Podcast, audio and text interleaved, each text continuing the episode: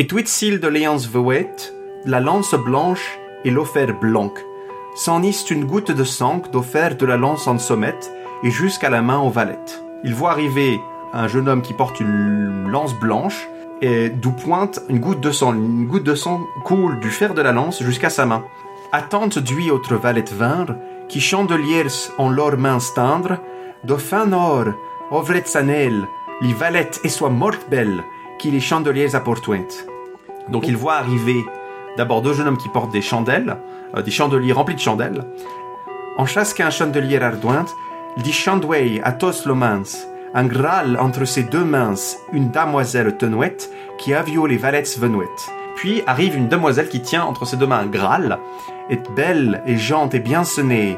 Quand elle fut l'ayant centrée, à tout le graal qu'elle teinte, une si grande clarté vivante, perdirent dans les chandouelles, leur clarté comme les estuelles, quand les solos luisent la lune. Et quand elle arrive, la clarté du Graal, qui est si richement ornée de pierres précieuses, la lumière de ce Graal éclipse les chandelles comme le soleil et la lune éclipsent les étoiles quand elles entrent dans le ciel.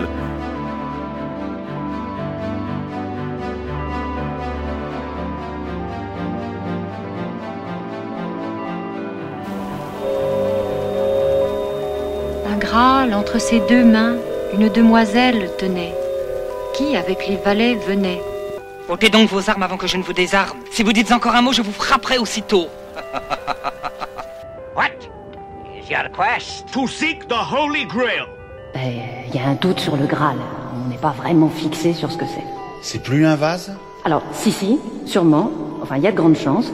Bon, il serait possible que le Graal soit une corne d'abondance. Oh Non mais vous vous foutez de moi Enfin, on n'est pas sûr. Hein. Mais c'est bien ce que je vous reproche Qu'est-ce que je cherche moi maintenant? Si ta vie est longue, il y aura par tout le monde nul meilleur chevalier que toi. C'est ainsi que je pense et crois. Rex Quandam, Rexque Futurus. Épisode 7 Perceval ou le comte du Graal.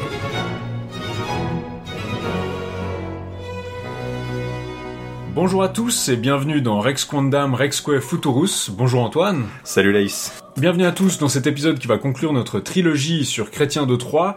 On a vu deux de ses œuvres à chaque fois dans nos deux derniers épisodes, donc on en a vu quatre, et on va voir la cinquième de ses romances, dont on pourrait presque dire que c'est la plus importante, son Perceval ou le Comte du Graal, où c'est là qu'on va voir pour la première fois le Graal, qui va être un élément extrêmement important de la littérature arthurienne. Oui, et c'est pour ça, en fait, finalement, que, que Chrétien est surtout euh, connu en dehors de France, je dirais. Euh, en France, l'influence du Lancelot a été telle que euh, c'est souvent le Chevalier de la Charrette qu'on fait lire. En dehors de ça, euh, j'ai l'impression que Chrétien est, est surtout important pour son introduction du Graal euh, dans beaucoup de, en tout cas dans, dans beaucoup de littérature euh, secondaire arthurienne qui va suivre, et surtout à partir du 19e, 20e siècle, on va commencer vraiment à, à beaucoup travailler dessus, en fait. a beaucoup, a beaucoup théorisé parce qu'en fait ce livre est inachevé. Il nous donne pas.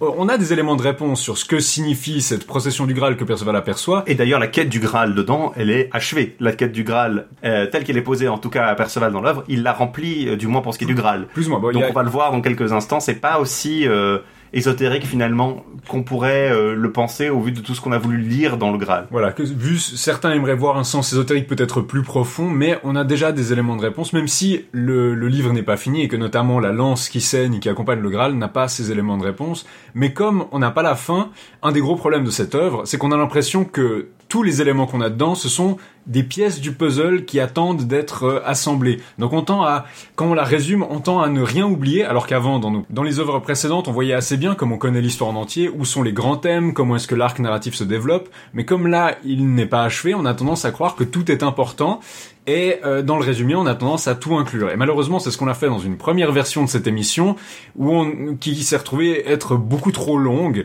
Donc malheureusement, cette fois-ci, on va devoir résumer beaucoup plus. Donc si vous connaissez ce livre, si vous l'avez lu, vous remarquerez qu'on passe sur certaines choses, et malheureusement, comme d'habitude, on ne pourra pas remplacer la lecture de ce livre.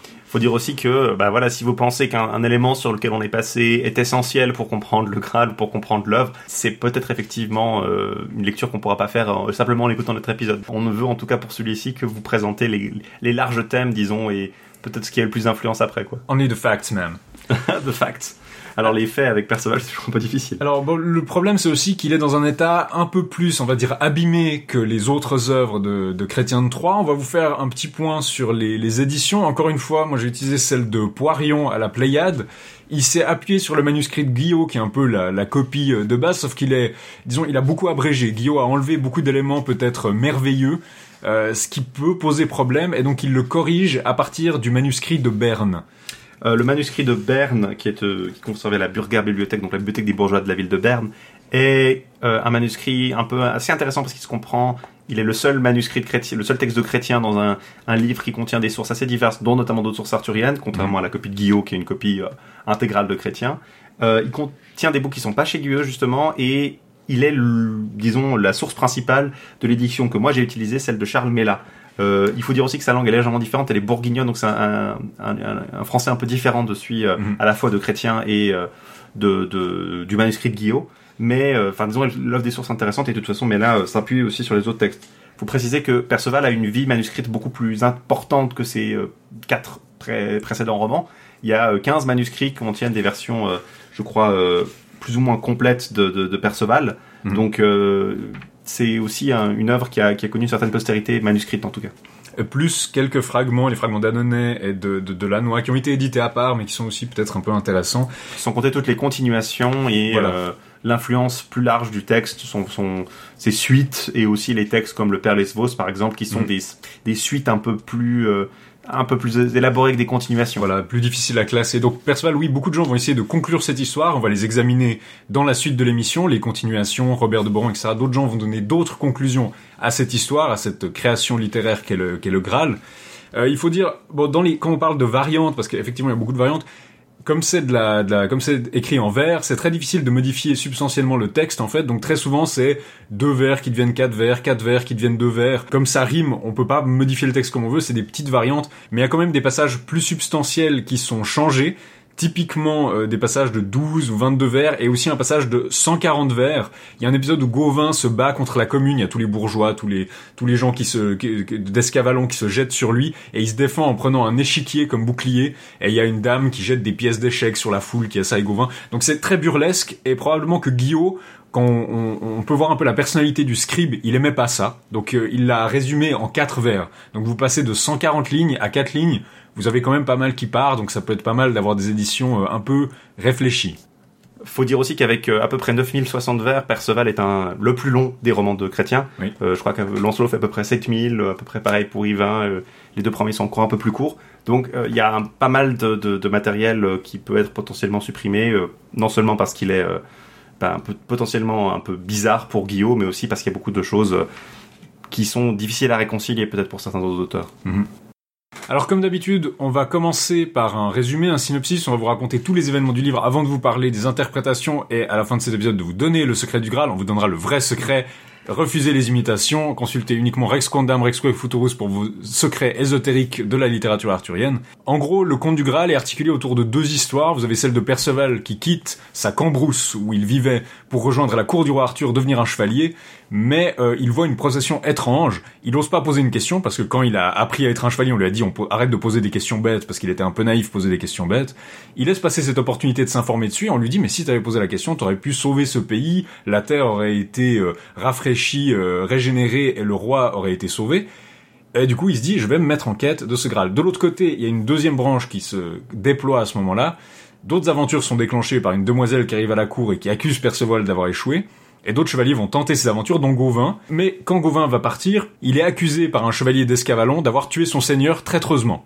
Donc il part pour se défendre à ce combat judiciaire, et on lui dit, il faudra que tu trouves la lance qui saigne, qui était un autre élément du cortège. Ensuite, on a encore un petit épisode de Perceval où il rencontre un de ses oncles, qui est Hermite, qui lui révèle une partie du secret du Graal.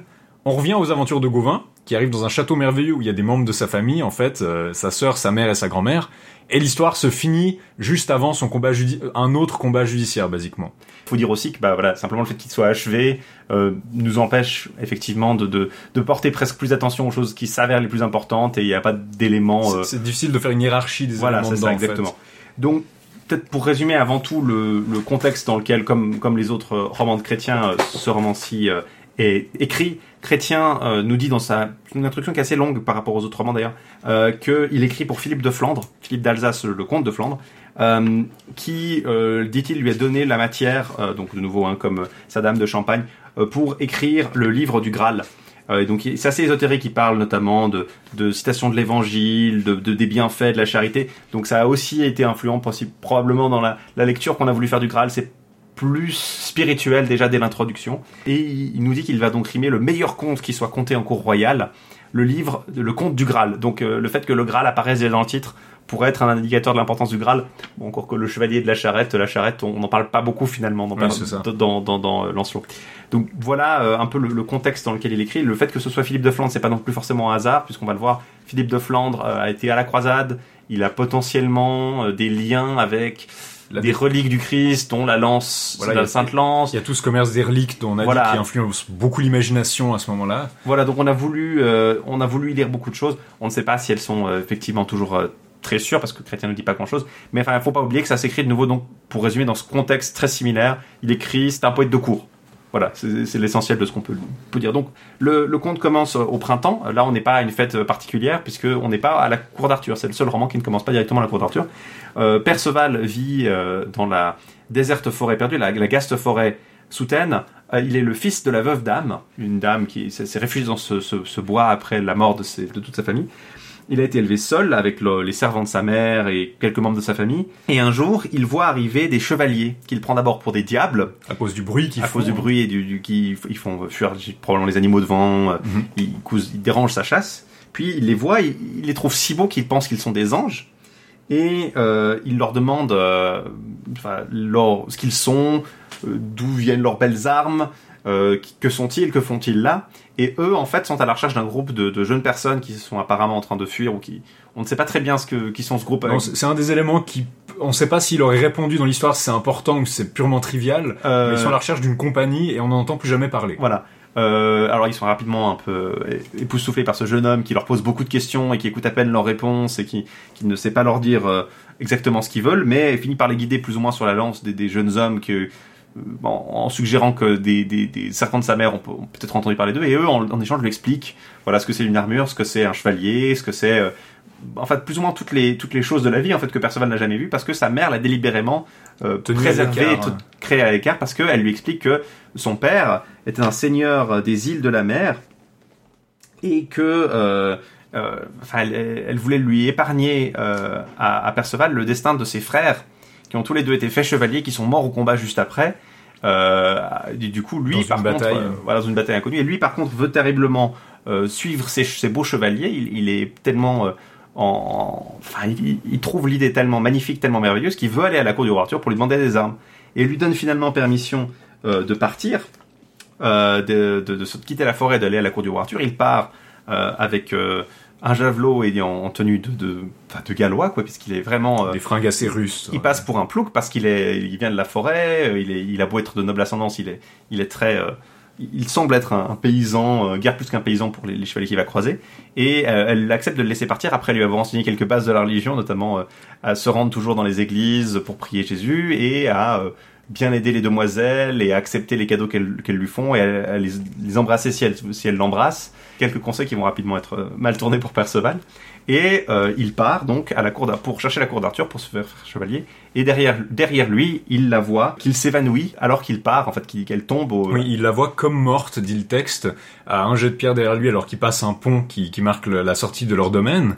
Et il, il se pose pas de questions apparemment, mais plus tard justement ça va lui trotter dans la tête et il va dire il faut que je me demande ce qu'est devenu ma mère. euh. C'est une, c'est une caractéristique importante de Perceval, en fait. Il, il a de la peine à faire le lien entre ce qui lui fait face et ce qu'il doit faire. Et il le fait après. il diffère ses actions il beaucoup, le fait en après fait. coup. Et ça va lui poser des problèmes.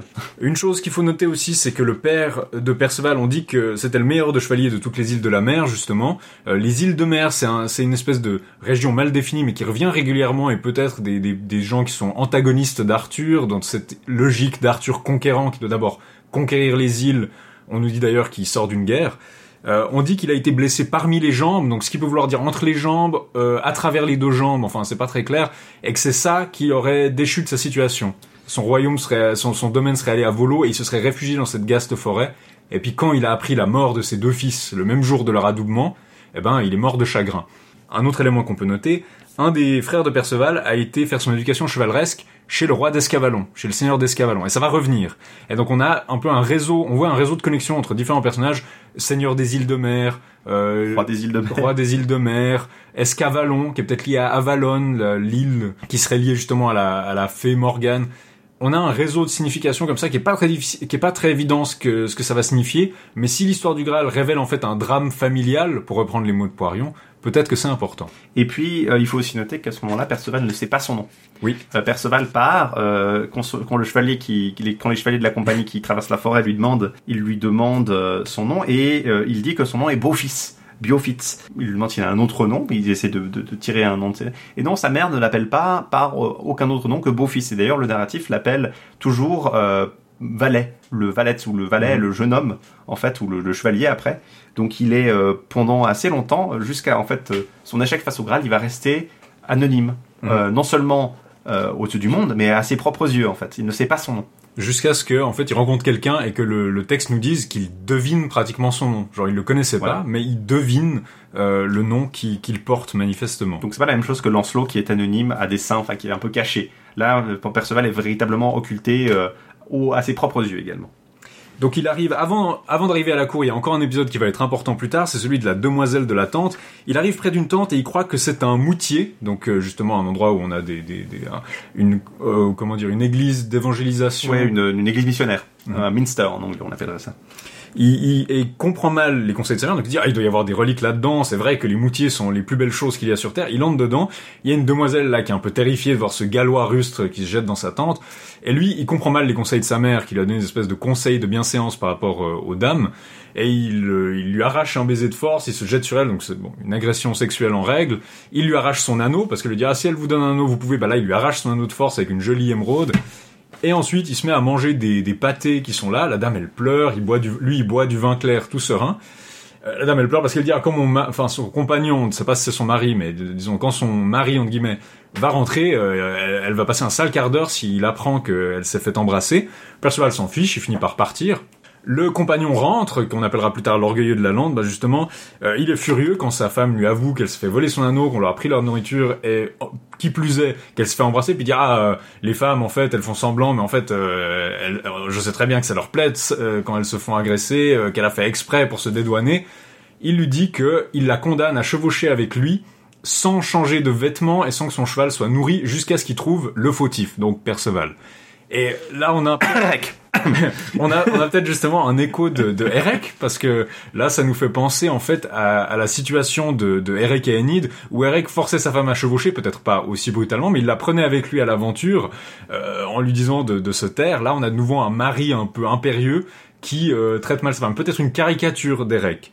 Et ensuite de ça, euh, Perceval arrive à la cour d'Arthur avec en tête, là maintenant, il veut devenir chevalier, il veut qu'on lui donne des armes et il veut rejoindre la chevalerie.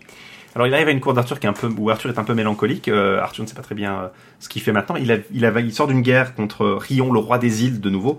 Euh, donc on ne sait pas très bien si, si, si, était ennemi aussi du père de Perceval peut-être.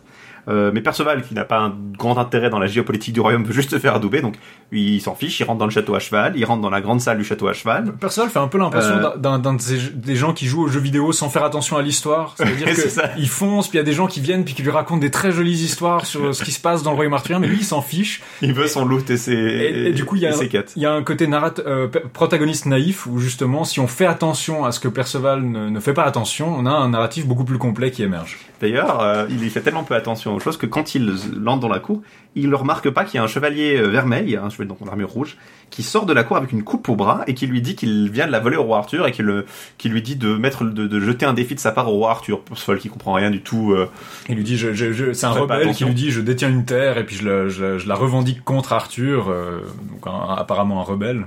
Et apparemment la cour est très préoccupée parce que la reine Guenièvre vient d'être terriblement humiliée parce qu'on lui a lancé, le, chevalier en question lui a lancé le vin de la coupe euh, dessus et elle est partie avec la coupe. Évidemment, euh, comme quand on a une femme et qu'il arrive quelque chose de déshonorant à une femme, Guenièvre, euh, dans une grande virtuelle, Guenièvre est au bord du suicide parce que son honneur est irrémédiablement bafoué. Enfin, irrémédiablement non, parce que il va peut-être bien avoir une possibilité pour corriger ça. et du coup, Perceval, qui lui n'y prête pas grande attention, entre à cheval, demande à Arthur d'être adoubé il lui tombe littéralement dessus. Hein. Arthur qui prête pas attention à ce qui arrive non plus parce qu'il est tellement en, en train de, Ouais. de, de désespérer de ce qui arrive à sa femme.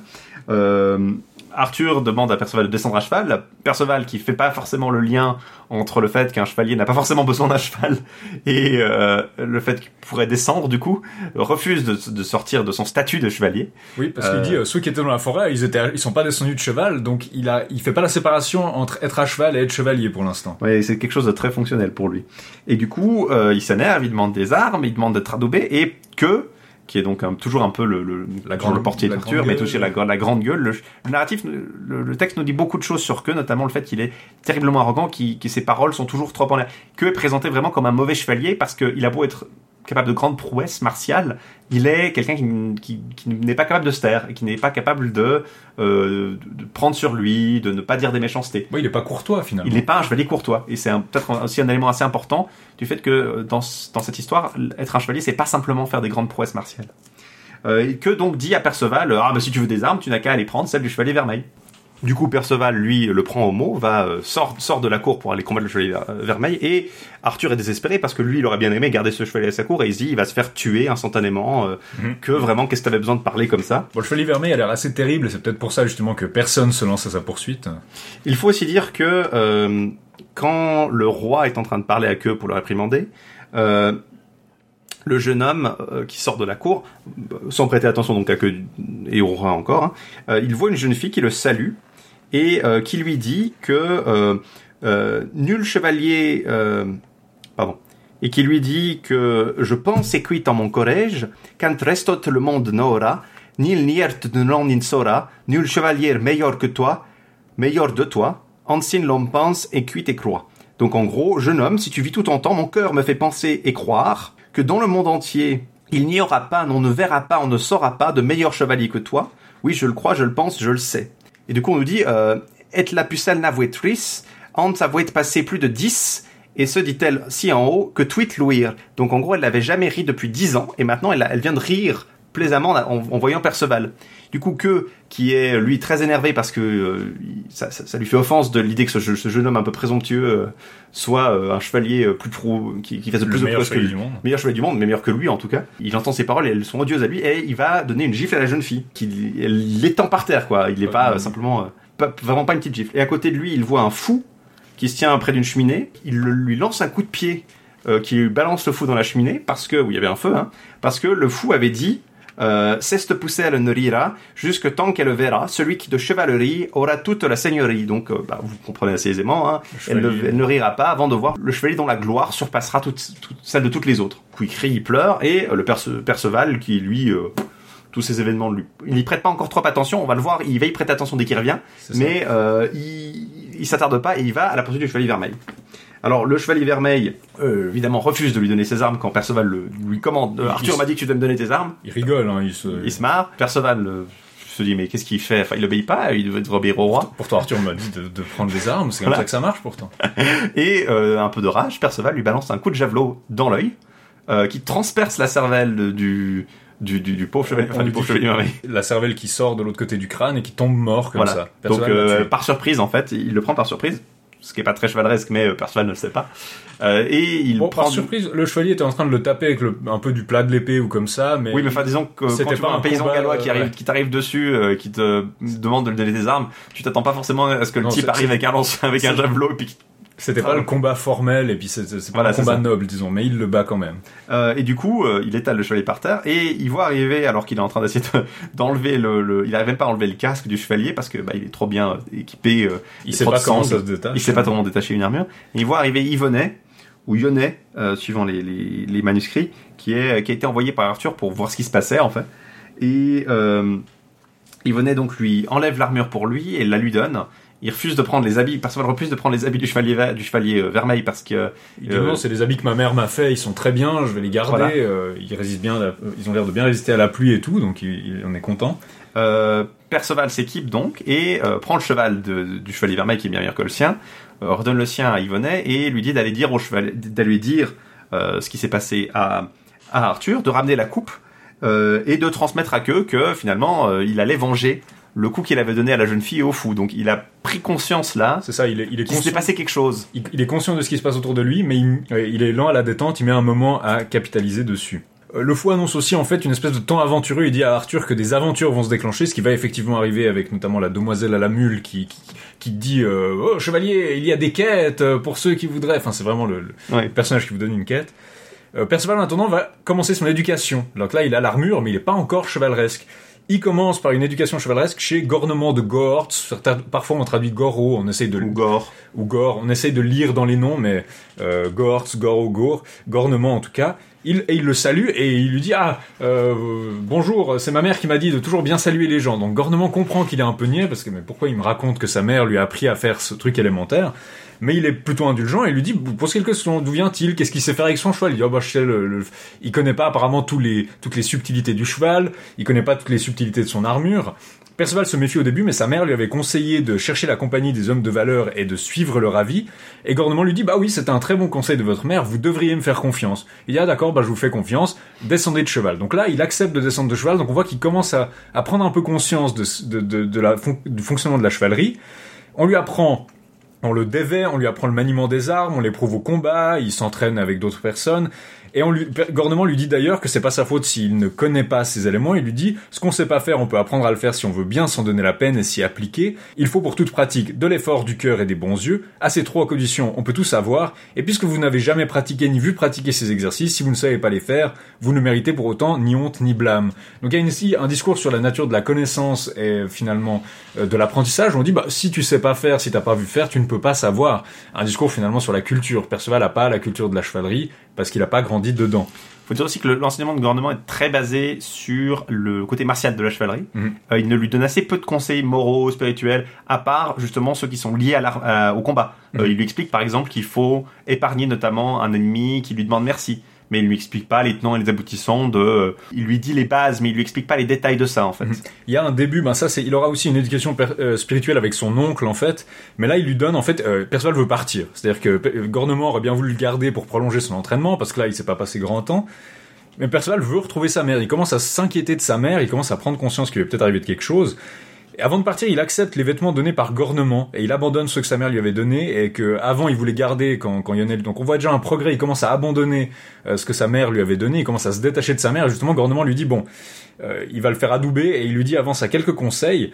Si vous il arrive de combattre quelques chevaliers, euh, si vous arrivez à avoir l'avantage au point qu'il ne se défend pas mais qu'il demande grâce, vous devez l'épargner. Donc déjà on a un peu différent des chevaliers qu'on a vus précédemment. Euh, on a, il y avait quand même cette, il y a eu des combats qui étaient interrompus ou dans lesquels le chevalier faisait grâce. Mais là, on nous dit clairement, voilà, c'est, on fait état de ces règles du combat un peu plus nobles, si on veut. Il faut éviter les bavardages et les racontards. Donc tu parles trop, tu poses trop de questions. Persuadé, il faut que tu, il faut pas poser toutes ces Oui, questions. Trop parler, c'est péché, littéralement. Si vous trouvez une demoiselle ou une dame ayant besoin de quelques secours, secourez-la, ce sera une bonne action si vous savez comment faire et si vous en avez les moyens. Allez volontiers à l'église prier le créateur de toutes choses afin qu'il ait pitié de votre âme et qu'en ce monde terrestre il vous protège en bon chrétien. Donc il a déjà quand même la base, sauve les demoiselles, va à l'église. Euh, Perceval dit, soyez bénis de tous les apôtres car j'ai entendu ma mère dire la même chose et lui avait dit justement va dans les églises. Et là, Gornement dit, ah j'allais oublier, euh, arrête de dire que ta mère t'a appris des choses. Arrête, ça, ça, ça- ça- ne se fait pas. Il dit en fait, euh, les gens en temps normal ne font pas ça. Il dit mais qu'est-ce que je dirais? Bah tu peux lui dire que c'est ton vavasseur, euh, donc Gornement, qui te l'a appris, ton maître lequel qui te l'a appris.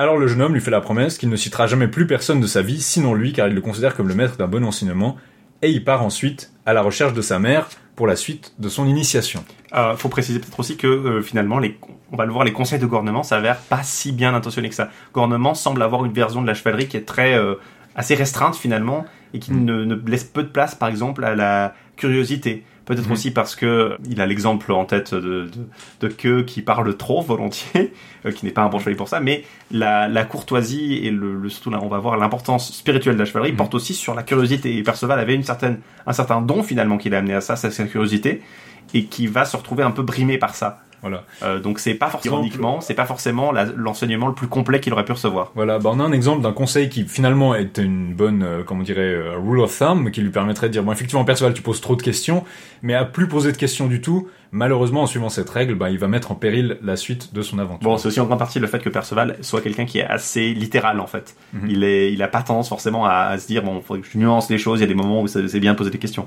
Euh, quand, quand le gouvernement lui dit tu parles trop, il va se taire. Voilà. Euh, donc du coup, c'est assez, euh, effectivement, ça va lui poser quelques problèmes. Euh, en partant à la recherche de sa mère, il va tomber sur un château où habite une certaine Blanche Fleur, qui est une nièce de gouvernement de Gore. Euh, elle est très belle, elle est blonde, elle est décrite comme bien sûr toujours la plus belle Toujours. fille du monde. Hein. Euh, il est, son château est en état, subit en fait un siège, alors suffisamment euh, large pour que Perceval puisse rentrer dedans quand même. hein. Elle et sa, sa cour, qui sont à- réduites à 50 chevaliers là où il y en avait 500 auparavant, euh, lui euh, fait un festin de pain que le prieur local a bien voulu leur donner, mais euh, ils ont presque plus de nourriture. Et elle lui révèle qu'ils sont en fait assiégés par euh, Anguille Guéron. Euh, elle le fait en fait quand elle vient le visiter pendant la nuit. Lui, il est en train de dormir et elle, elle vient lui pleurer dessus en se disant ah mais si seulement il pouvait venir m'aider, euh, venir à ma rescousse. Et elle le réveille et lui décide de mais qu'est-ce qui se passe, jeune fille, pourquoi vous pleurez? Et elle lui explique effectivement qu'ils sont sous sous ce siège de ce sénéchal de Anguille Guéron, sénéchal le Clamadeux des îles, donc de nouveau un seigneur des îles qui est présenté comme un ennemi. Euh, et Clamadeux des îles veut l'épouser et convoite le château euh, de, de- du enfin, De qu'elle dirige, le château de Beaurepaire. Euh, et elle, elle préférerait se tuer plutôt que de, de céder à cela. Euh, Perceval propose donc d'aller combattre les assiégeants. Euh, Blanchefleur, qui a bien compris la psychologie des chevaliers, euh, essaie de le décourager un peu, disant non, on n'y va pas. euh, tu ne voudrais pas gagner de la gloire dans la marescousse, basiquement. Euh, Euh, Le narrateur nous fait bien comprendre que c'est... Voilà, exactement. Il, il sait qu'elle est, il sait qu'elle sait quoi. hein. Lui, bien sûr, ça le renforce dans son idée d'aller combattre. Ils partagent une nuit en amoureux, ils s'embrassent, mais euh, on ne sait pas exactement, c'est pas très clair s'ils sont, euh, ils- s'ils consomment vraiment leur union. Euh, le narrateur avait bien mis l'emphase sur l'innocence de Perceval, hein, qui est le Oui. nombril d'une vierge, Il, qui est vraiment. il nous, il nous dit avant que pendant le festin, Perceval, malgré le, le côté frugal du repas, est comblé et qu'il n'aurait pas pu songer à d'autres plaisirs qu'il aurait voulu satisfaire, sinon celui qu'une jeune fille aurait pu lui procurer dans le sens sexuel, mais il ne, le- il ne le connaissait pas, donc il, était pleinement comblé parce qu'il savait même pas que ce genre de plaisir existait. Et là, ben, il nous fait une nuit d'amour, donc on interprète ça généralement comme un peu son son initiation amoureuse, si on veut. Après l'initiation euh, chevaleresque, ça c'est l'autre versant euh, de la de la chevalerie, si on veut chez Chrétien, où vous avez euh, le chevalier qui doit être courtois avec sa dame et avec ses ennemis. Alors, il arrive à battre Anguilleron le lendemain. Anguilleron demande grâce. D'abord, il refuse de lui faire grâce, mais il se, il se rappelle quand même des conseils de gouvernement et lui dit donc d'aller se faire prisonnier chez, chez Blanchefleur. Mais euh, Anguilleron rappelle que non, non, non, attends, attention, attention, attention, je peux pas aller chez Blanchefleur. J'étais là quand son père est mort. Bon, Euh, c'est- pas clair. Est-ce C'est qu'il pas est- très clair. Est-ce qu'il était dans le complot qui a tué son père? En tout cas, il était impliqué, ça a l'air. voilà, ça a pas- euh, et qu'il a tué les chevaliers de Blanchefleur, donc euh, il se dit, personne se dit effectivement, il va peut-être le faire mettre à mort, ce serait pas très productif. Il lui suggère d'aller chez Gordement de Gore, son maître, mais il rappelle que Gordement de Gore était, le, était l'oncle de, de Blanchefleur, il était le frère de son père qui, dont il a causé la mort, et du coup que ce serait pareil, que, que le risque est trop, est, est trop grand qu'il le fasse mettre à mort, et euh, il décide finalement de l'envoyer se faire constituer prisonnier à la cour d'Arthur, et il le précise d'aller se faire constituer prisonnier chez la jeune fille que que, que avait giflé pour bien montrer à que que euh, il- un jour il reviendra, il, il tient ses promesses d'être un grand chevalier. Et pour avertir que euh, qu'il va venger cet affront. À la suite de, de l'incident, il explique qu'il n'a pas pu ramener euh, le chevalier à la cour parce que par crainte qu'il ne se fasse tuer, mais il, prend quand même son, son plaisir avec Blanchefleur. Euh, Clamadeux, qui euh, arrive du coup euh, pour continuer le siège, tente de une manœuvre qui pour faire sortir les assiégés qui échoue. Perceval euh, fait refermer le, le, le pont-levis ou la porte coulissante sur la tête de, de la colonne de Clamadeux. Il décide d'assiéger la place jusqu'à ce qu'il crève de faim. Heureusement, des contrebandiers, euh, enfin des contrebandiers, des marchands arrivent à proximité du château et peuvent vendre leurs réserves aux, aux habitants, qui sont maintenant équipés pour tenir un siège très long. Ils arrivent par voie maritime. Oui, donc, parfois euh, par un par un fleuve, hein, euh, apparemment. Euh, et Clamadeux comprend donc qu'il n'arrivera pas à briser le siège euh, de cette façon-là. Il décide donc de- d'offrir un compas singulier à Perceval. Perceval accepte. Il vainc Clamadeux de nouveau comme Anguilleron. Il l'envoie de nouveau à la cour d'Arthur avec un message pour que et c'est là que le narratif repart brièvement à la cour d'Arthur pour suivre Clamadeux euh, et pour voir ce qui arrive à, à- à la cour. Et on voit de nouveau que qui est en train de, de, de, rager un peu et Arthur qui est là. Oh, mais en plus c'est un bon chevalier. Pourquoi tu pourquoi t'étais aussi bête à aller l'envoyer se faire euh, envoyer se battre euh, au, au diable ouvert que alors qu'on aurait bien besoin de nouveau? Donc il y a cet élément qu'Arthur euh, voudrait bien avoir. c'est tous ces chevaliers qui partent en aventure chez lui. Et euh, petit à petit, donc, Perceval se décide quand même à partir de nouveau à la recherche de sa mère. Et euh, en chemin, il va arriver près d'une rivière où il va voir en fait un- une barque où deux hommes pêchent, alors qu'il a euh, plus vu de personnes ou d'animaux depuis un bon moment. Il arrive en fait au château du Graal, donc on arrive dans un territoire dont plusieurs indices nous disent qu'il y a des choses bizarres qui se passent là. Donc déjà l'absence de, de, de, de personnes, d'animaux aux alentours. Et en gros, ces deux personnes, il leur demande, euh, je voudrais traverser cette rivière, je suis en train, il arrive en fait au pied d'une falaise, il peut pas continuer, il dit, j'aimerais bien euh, traverser, est-ce que vous savez s'il y a un gué en amont ou en aval? Il dit, non, non, ni en amont, ni en aval, il n'y a pas de- d'endroit où vous pouvez traverser. Par contre, je peux vous héberger chez moi, ce soir, vous montez juste là derrière, euh, il y, y a mon château dans un vallon, vous le trouverez.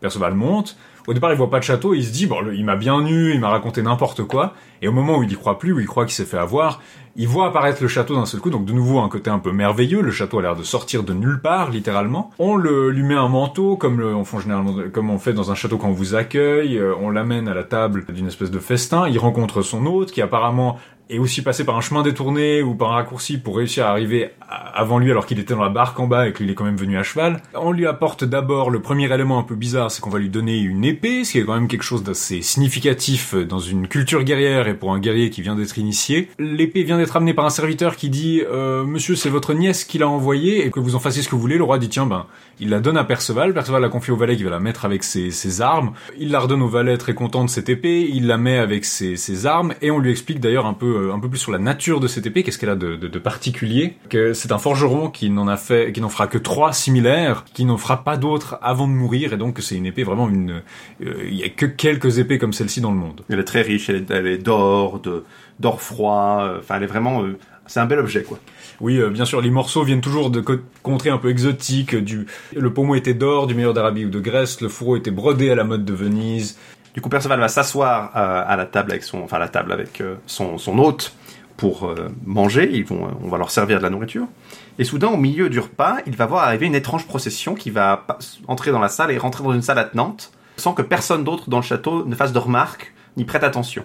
Cette procession, je vais vous lire le texte qui est assez célèbre, le, passage où on l'introduit.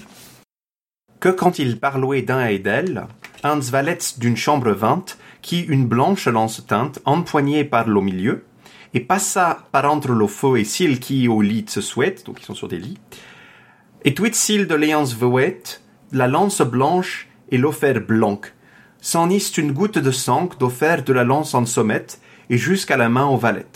Corwet cette goule vermeille, les valets voient cette merveille, qu'il au soir fut liance venuts, si cette do demander tenus, comment cette chose venouette, que do chastil et sauvenouette, celui qui chevalière l'office, qui lui commanda et appris que de trop parler se guardast, et criant, c'est il lo demandast, son nel al vileni, por ce sino demandami. Donc, il voit arriver un jeune homme qui porte une lance blanche, et d'où pointe une goutte de sang. Une goutte de sang coule du fer de la lance jusqu'à sa main.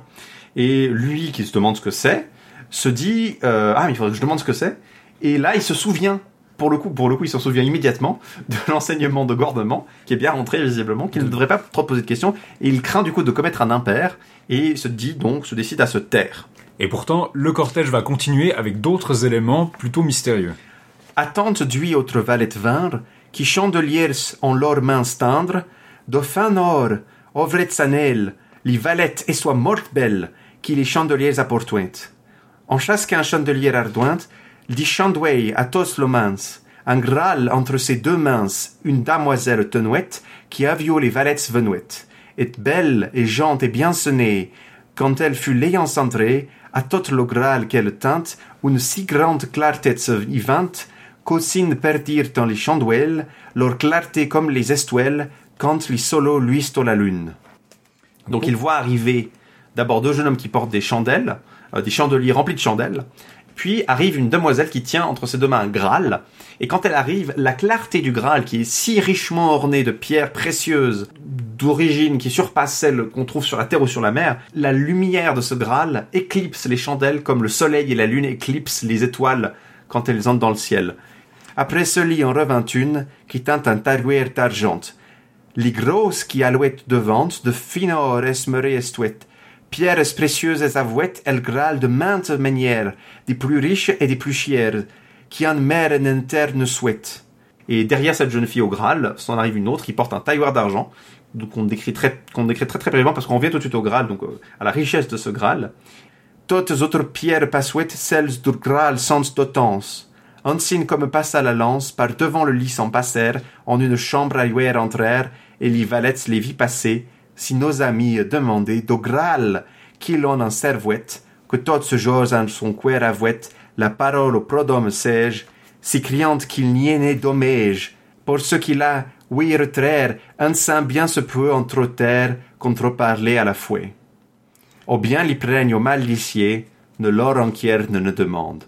Et euh, comme la lance, il passe devant le lit où se tiennent l'hôte et Perceval, et euh, il entre dans une chambre attenante. Et lui n'ose toujours pas demander, parce qu'il a la parole au prodome sage, donc au, sage gentilhomme. Et là, on a une intervention du, poète, enfin du, narrateur, qui lui dit que si criant qu'il n'est dommage, il a bien peur qu'il y ait du, un mal qui a été fait, parce qu'il a entendu dire qu'on peut aussi bien trop se taire que trop parler à l'occasion. Quoi qu'il lui en arrive, bien au malheur, Perceval ne pose pas de questions et ne demande rien. Donc euh, il voit passer ce cortège un peu mystique que personne ne remarque, donc sur lequel personne ne fait le moindre commentaire. Ça, ça a l'air normal pour, le, pour la Tout se passe le, le plus normalement du monde pour les autres gens. Et donc, on a déjà notre introduction au mystère du Graal, c'est à qui est-ce qu'on le sert? Parce que logiquement, c'est un repas, on se passe des plats, le Graal, c'est donc un plat, c'est un... On a trouvé des mots qui sont peut-être cognac, qui sont peut-être liés, euh, peut-être liés à Gradalis. euh, Ouais, le, le dictionnaire électronique de Chrétien de Troyes recense comme sens pour le Graal, en fait, un plat large et creux. Donc c'est pas simplement un- le calice hein, qu'on s'imagine aujourd'hui. Pas Euh, encore le calice. Pas encore le calice. Le, le Graal a un sens visiblement. Il est employé avant, donc il semblerait que ce mot puisse être compris de son audience. C'est pas un mot ad hoc, quoi. Non, ça, puis c'est pas, le- là, c'est pas le Graal, c'est un Graal. C'est un, un objet finalement commun qui existe, un type d'objet. Cela dit, il va rapidement devenir le Graal, Voilà. le Graal, puisque c'est le seul dont parle l'histoire. Euh, oui, effectivement, c'est assez important de mentionner que Perceval pense tout de suite à demander de qui l'on en sert, ce qui n'est pas forcément le, le, le réflexe, enfin, qu'est-ce que c'est que cette procession mais pour nous, ça, enfin, ça semblerait un peu de, curieux de demander de qui l'on sert du Graal. Mais en fait, c'est assez cohérent que tu vois une procession qui contient un plat et un tailloir. Un tailloir étonnant. Contrairement à la lance qui n'a pas forcément de sens particulier, qui a un sens surtout symbolique dans, en l'occurrence, le Graal, le Graal qui donc contient présu, enfin on peut présumer qu'il contient un, quelque chose à manger. à manger, surtout qu'il y a un tailloir, donc un, tranchoir à viande qui suit. On peut se demander, ah, effectivement, qui va manger les, les choses euh, que l'on apporte dans cette pièce. Donc la, la, la question pourrait effectivement être suggérée par le, la mystique de l'endroit à Perceval. Perceval peut avoir l'instinct, mais c'est aussi une, une question qui est finalement assez logique. Hein. Qui l'on en sert? Et donc, il pose pas, la- il pose pas de questions sur ce qui se passe. On apprendra plus tard que cette question aurait pu être salvatrice. Il se dit, je demanderai en partant. Demain, quand je pars, je suis en cheval, euh, je veux pas faire d'esclandre pendant le repas. Euh, avant de partir, je dirais au fait, euh, ce que vous saurez me dire. Problème, c'est que le lendemain matin, il se réveille et le château est vide. Ouais, alors c'est d'autant que le château était plein de servants. Hein. Il n'y a pas Ah. seulement les servants qui l'ont accueilli, il y a les servants qui l'ont servi à manger. Il a vu repasser et passer le Graal devant lui plusieurs fois. Euh, et chaque fois, il voulait se demander, chaque fois de plus en plus fort. Mais il décide finalement, il avait décidé de pas d'attendre le lendemain. Et là, il n'y a plus personne. Il voit juste son cheval scellé dans la cour. Voilà, il, il- voit son équipement sur la table, qu'il a dormi sur à l'endroit même où il a mangé. Il n'est pas, il pas allé dans une autre pièce. Hein. On a amené, on a, on en a sorti son, son hôte, mais lui, il est resté dans cette pièce. On lui a fait un lit. Oui, d'ailleurs, l'autre est un peu incapacité. Il a l'air d'être peut-être handicapé ou C'est pour blessé. ça qu'il on pas. il- dit, on va devoir me porter à mon lit. euh, Je vous Voilà, on lui soulève sur une couverture pour l'amener euh, dans sa chambre, alors que Perceval reste sur place. Et du coup, bah, il s'équipe tout seul, il prend son cheval, il va sortir, et puis au moment où il traverse le pont-levis, juste quand il arrive au bout, le pont-levis commence à se lever. Donc il nous dit, il aurait pu avoir un accident, ils auraient pu se faire mal, mais apparemment ça va. Le pont-levis se lève derrière lui, alors il crie, Hey, toi qui as levé le pont-levis, euh, il essaie de s'adresser, personne. Bon, bah, alors c'est logique, bah, il suit, c'est logique, il se dit, bon, ils doivent être dans la forêt en train de chercher du bois ou quelque chose, je vais aller les trouver, il part dans la forêt. Et il suit des traces qu'il voit d'ailleurs euh, par terre dans la forêt euh, pour aller suivre donc, cette piste de ces, de ces gens. Et euh, au fil de ces, de ces traces, donc, il tombe sur, euh, non pas des gens du château, mais une jeune fille éplorée qui tient entre ses bras le corps d'un ami, de son ami, ce qu'on nous dit être son ami, qui est décapité en fait. Le corps n'a pas de tête. Voilà. On apprend qu'en fait c'est la cousine de Perceval qui a été élevée avec lui, elle lui dit. Donc euh, il est vraiment un peu idiot de ne pas l'avoir reconnu. Non, bah, apparemment il a, il a grandi avec et pourtant. Et euh, elle lui pose plein de questions sur ce qu'elle a vu. Elle va lui faire plein de révélations sur la scène du Graal, mais elle lui pose plein de questions. Mais tu as vu le Graal, tu as vu la lance, tu as vu le... Donc elle a l'air très au courant, elle est très bien informée. Euh, malgré son deuil récent, elle perd pas le nord, elle commence à lui poser plein de questions. Euh, puis elle lui demande aussi, mais quel est ton nom? Puis il lui dit, je suis Perceval. Et c'est là qu'il a l'air de, de son nom se révéler à lui-même. Il, il, il apprend presque spontanément son nom. Que son nom est Percevos Gallois. Perceval le Gallois. Et là, c'est là qu'elle lui dit, bah, tu es, tu es mon cousin. euh, Et surtout, tu as changé de nom. Tu n'es plus Perceval le Gallois, tu es Perceval malheureux. Perceval Lichetti, l'infortuné. Parce que, bah, elle lui dit, si tu avais posé cette question, tu aurais sauvé le, le roi, tu aurais Le- sauvé le- Qu'elle appelle le riche roi Le pêcheur. riche roi pêcheur aurait été sauvé de sa maladie, euh, la terre aurait été restaurée, euh, tu, enfin tout aurait été mieux été, mais tu n'as pas posé la question, tu t'es, tu as échoué. Il va y avoir un rappel de ses imprécations, c'est-à-dire que là on lui dit tu as échoué. Euh, Il y a quelqu'un d'autre qui va revenir lui, lui dire de nouveau et insister là-dessus parce que comme d'habitude c'est c'est pas plus mal, hein, il est un peu lent donc euh, qu'on vienne lui faire des rappels.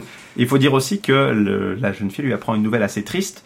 Euh, elle lui apprend qu'en fait, il a échoué à cause du péché que euh, qui est advenu à sa mère, à cause du péché qui a touché sa mère, parce que euh, lui, en partant, a déchiré le cœur de sa mère et que quand il l'a vu tomber depuis le pont où il chevauchait, elle est morte de chagrin. Voilà. Et elle a été enterrée, lui explique la jeune fille. Le texte me disait qu'elle était tombée comme morte, bah en fait elle était vraiment morte à ce moment-là à cause de cette déchirure. Elle a perdu deux de ses fils à la chevalerie et son mari était déjà mort de chagrin, elle meurt de chagrin aussi.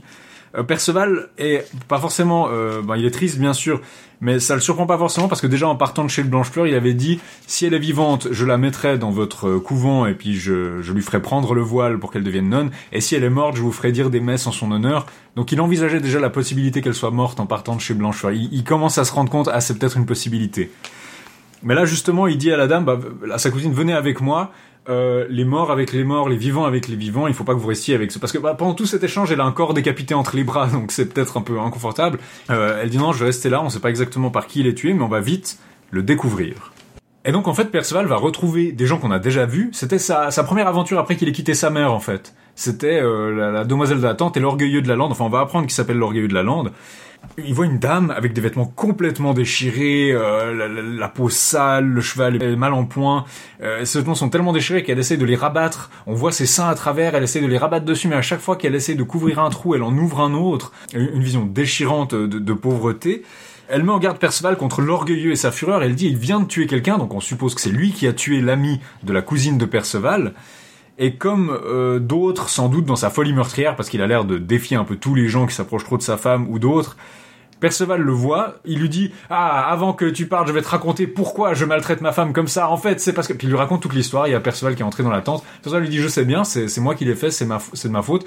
Elle n'y est pour rien et l'orgueilleux faisait en fait un discours où il disait ah tu sais bien comment sont les femmes elles disent qu'elles sont fait agressives mais en fait ça leur plaît et puis elles aimaient ça elles ont fait exprès euh, Perceval dit non, non, elle a rien fait de mal, c'est de ma faute. Il se dénonce, il s'affrontent et euh, Perceval réussit à le battre et il l'envoie à la cour d'Arthur en lui disant traite mieux ta femme, fais lui donner des bains, euh, tu l'as traité trop durement. Le texte devient ambigu parce qu'on nous dit qu'il il l'aime plus que son œil, donc nous on dirait comme la prunelle de ses yeux. Et puis maintenant, bah voilà, il est guéri de, de- il est guéri de sa jalousie et puis d'un seul coup il la traite bien. Il l'amène à la cour d'Arthur en lui disant de nouveau, euh, donc de nouveau il lui dit de dire à que de, de prendre garde parce qu'il va venir un jour venger la demoiselle et le fou qui l'a giflé. Et d'ailleurs, c'est ce qui se fait. Et d'ailleurs, non seulement on nous le dit que euh, le fou dit à que que euh, va être vengé, mais qu'en plus, il va être euh, la vengeance de Perceval va avoir un- un- un- une conséquence bien précise pour que elle va lui briser le bras. lui briser le bras entre l'épaule et le coude, donc lui casser l'humérus, qui est quand même une fracture assez conséquente. Généralement, on se casse plutôt les os de l'avant-bras. Se casser l'os entre le coude et l'épaule, c'est, disons, beaucoup plus difficile, beaucoup plus robuste comme os. Voilà, et c'est aussi beaucoup plus euh, problématique pour un chevalier du coup. Puis douloureux. Euh, et il faut préciser aussi donc que c- cette scène de où on voit arriver à, à le- le- l'orgueilleux et sa femme euh, à la cour, c'est bien Arthur qui pardonne à l'orgueilleux et qui lui dit non, tu, tu pourras entrer à ma cour, et qui décide sur ce de finir finalement de quitter un peu sa léthargie et de se mettre en chasse de ce Perceval parce qu'il a fait tellement de bien qu'il faut vraiment retrouver et euh, l'avoir parmi eux en fait. Et il décide donc instantanément de mettre la cour en mouvement.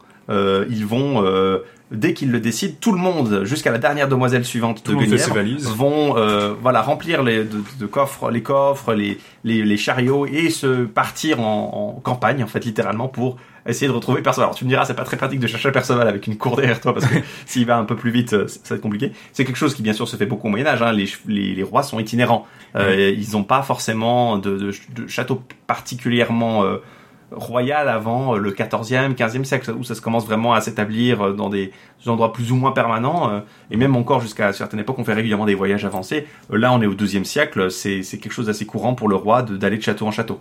Euh, et donc c'est un phénomène finalement qui nous paraît un peu surprenant de voir tout le monde empaqueter euh, toute la vaisselle. C'est un motif qu'on avait déjà vu dans Erec, où Arthur Voilà. essaie d'intercepter Erec euh, sur le chemin parce qu'il il croise la cour en, en vadrouille, bon là pour une chasse, puis après il se dit bon bah, on va bouger pour le rattraper plus loin sur la route. C'est un comportement qu'on a déjà vu.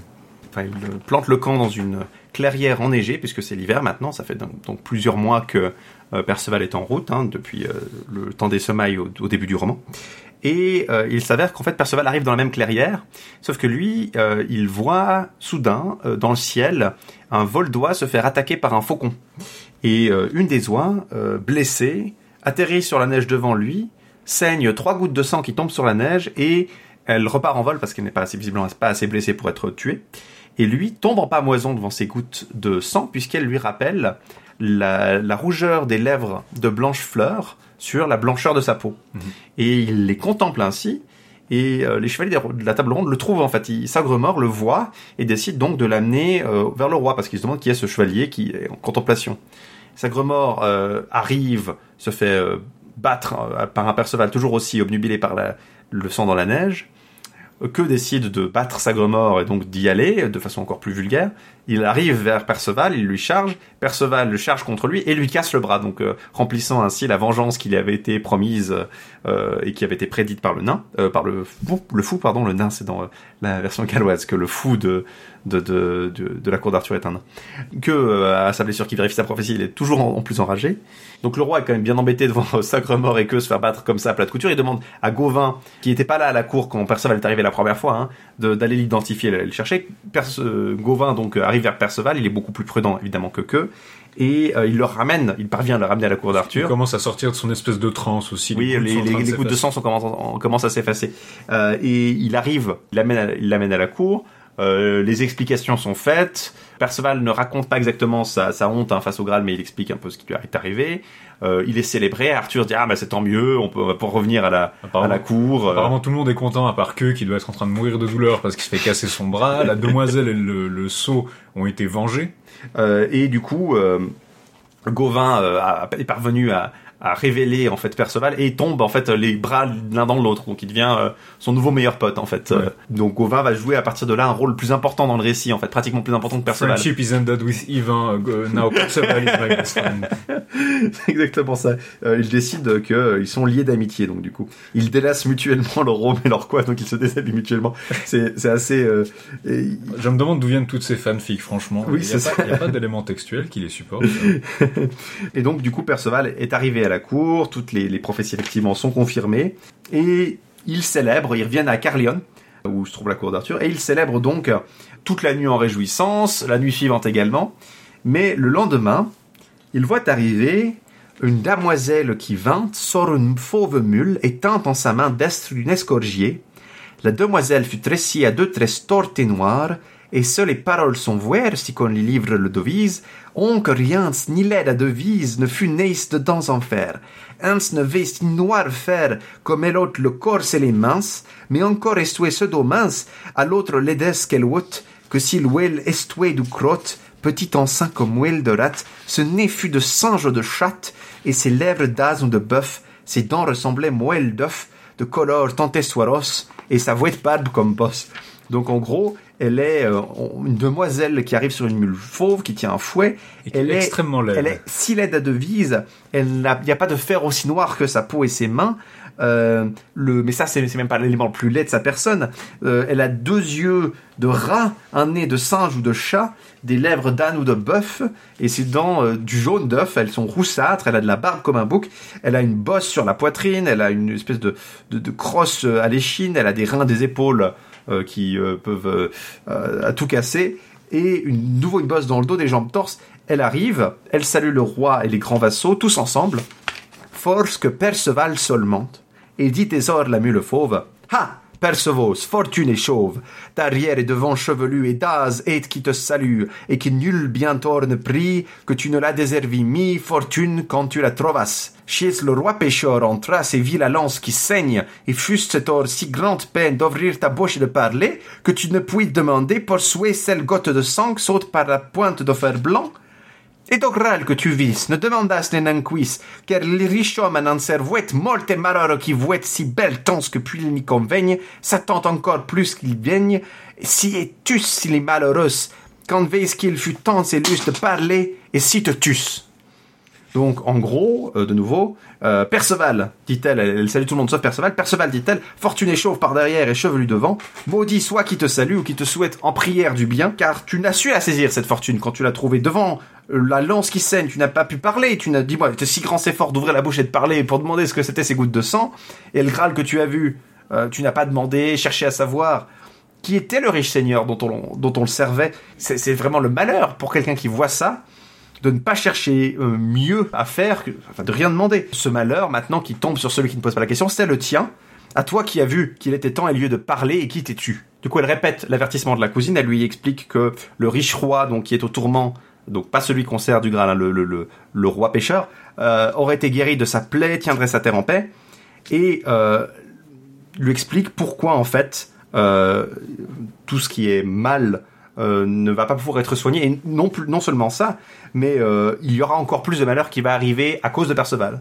Et sur ce, elle se tourne vers le roi et euh, elle lui explique qu'elle doit, elle doit partir, elle doit aller dans un autre château euh, où il y a des chevaliers d'élite euh, et où qui voudrait aller les combattre pourrait euh, gagner grande gloire. Elle explique aussi qu'il y a une quête possible euh, sur le mont Esclair, une hauteur sous le mont Esclair, où une demoiselle assiégée aurait bien besoin d'aide. Et pour quel chevalier qui irait la, la délivrer, gagnerait un grand honneur. Et il aurait même le droit de ceindre sans crainte l'épée, l'espée aux étranges ranges, donc l'épée au, au, au fa- au fabuleux rangement, au fabuleux bouclier. Au merveilleux baudrier. Au fabuleux baudrier, exactement. Et elle se tait sur ces mots et repart sans dire un mot de plus. Donc du coup, Monseigneur Gauvin saute sur l'occasion, décide d'aller porter secours à la jeune fille. Euh, Guy Flay, euh, fils de Do, euh, ira au château orgueilleux. Cahédin montera sur le mont Périeux également, près de là où se trouve la jeune fille assiégée. Et Perceval, Perceval, lui, va, faire un autre choix. Percevos redit hôtel, qu'il ne gérera en hostel, deux nuits en trestos en neige, ne n'aura d'estrange passage novel que passer ait, né de chevalier qui mieux se veille, qu'autre chevalier ne que lui, qu'il n'aille combattre à lui tant qu'il de Graal saura, qu'il en sert, et qu'il aura la lance qui saigne trouvée, tant que la vérité prouvée lui soit dite pour qu'elle saigne, j'en aurai pour nulle peine. Donc lui promet d'aller euh, non seulement chercher le Graal et de donc savoir qui l'on sert de ce Graal, mais également trouver la lance saignante, la lance sanglante et trouver euh, en fait d'où elle vient, dont qu'on lui dise son origine. Euh, et il nous dit qu'il ne, ne, ne renoncera pas à- avant d'avoir fait tout cela et qu'il ne euh, ne passera jamais de toute sa vie deux nuits de suite avant de l'avoir fait. Euh, De parce nuit de qu'il suite au veut- même endroit. De nuit au même endroit. Euh, il ne veut euh, il veut à tout prix savoir ceci, en fait remplir la quête qu'il a échoué à remplir. Donc c'est le- début de la quête du Graal finalement, et on voit qu'il y a, c'est une quête qui est pas encore collective. Donc là, on a un moment où t'as plein de gens qui vont faire des quêtes différentes, Oui, il dit une cinquantaine qui se promet d'aller faire des quêtes tout à fait diverses. d'aller faire toutes les aventures possibles. Mais la quête du Graal, pour l'instant, elle est vraiment personnelle. C'est Perceval qui va la conduire seul. Personne d'autre dit bon, ben, on va t'aider ou on va faire, euh, on va faire ça avec toi. On va chercher la lance ou On, va vraiment- on peut se partager, euh, chercher, séparons-nous pour chercher des indices. Non, c'est Perceval qui, pour l'instant, c'est vraiment une quête personnelle. Ce qui laisse penser que la signification du Graal devait être soit un drame familial, en tout cas lié à Perceval lui-même, probablement. Oui, parce que c'est vraiment lui qui est euh, le seul à qui l'on fait la remarque. La, la, la demoiselle euh, sur la mule fauve aurait pu simplement dire euh, vous devriez chercher d'où vient ce Graal tous, ça vous apporterait. Non, non, c'est vraiment bien euh, la recherche, c'est vraiment bien une quête pour euh, Perceval spécifiquement. Il reste un, c'est c'est en fait pratiquement la fin des aventures de Perceval. Il reste encore un épisode chez, chez l'ermite. Mais il y a un autre événement qui va déclencher la deuxième moitié euh, du Perceval qui va se tourner vers un, autre- héros, Gauvin. C'est-à-dire qu'il était partant pour aller faire ses aventures et tout, mais là, il y a Guingamp Brésil qui débarque et qui l'accuse d'avoir traîtreusement tué son seigneur. Il dit je t'accuse. Et donc Gauvin va devoir se laver de cette accusation. Ça va déclencher, ça va être lui en fait le protagoniste de la suite euh, de l'aventure jusqu'à la fin où ça va s'interrompre. Il y a encore un épisode de Perceval chez son oncle, mais du coup Gauvin peut pas joindre les autres dans toutes ses aventures. Euh, on arrive gentiment à une heure de, de parole. Avant de nous reporter sur les aventures de Gauvin, je vous propose une petite pause musicale. Comme le roman commençait au temps où préfleurissent les arbres verdissent et au temps des semailles, je vous propose d'écouter Tempus Secundum, où, on où le, chanteur dit justement « Je fleuris entièrement, totus floreo », par Artefactum, un groupe qui, je crois, est espagnol. Ça vient des Carmina Burana, donc on a le- le rythme de la chanson sans avoir la mélodie qui est notée avec, donc forcément c'est une reconstruction. Et on vous retrouve tout de suite après ça pour la suite des aventures de Gauvin dans le conte du Graal, et peut-être une explication du secret du Graal.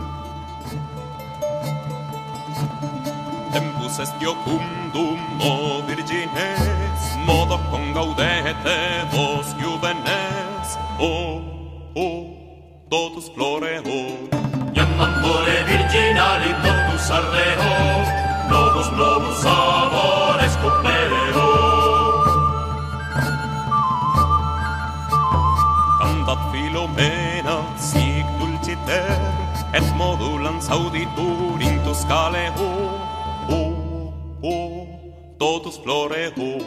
Iamam more virginali totus ardeo, novus novus amores cuperero.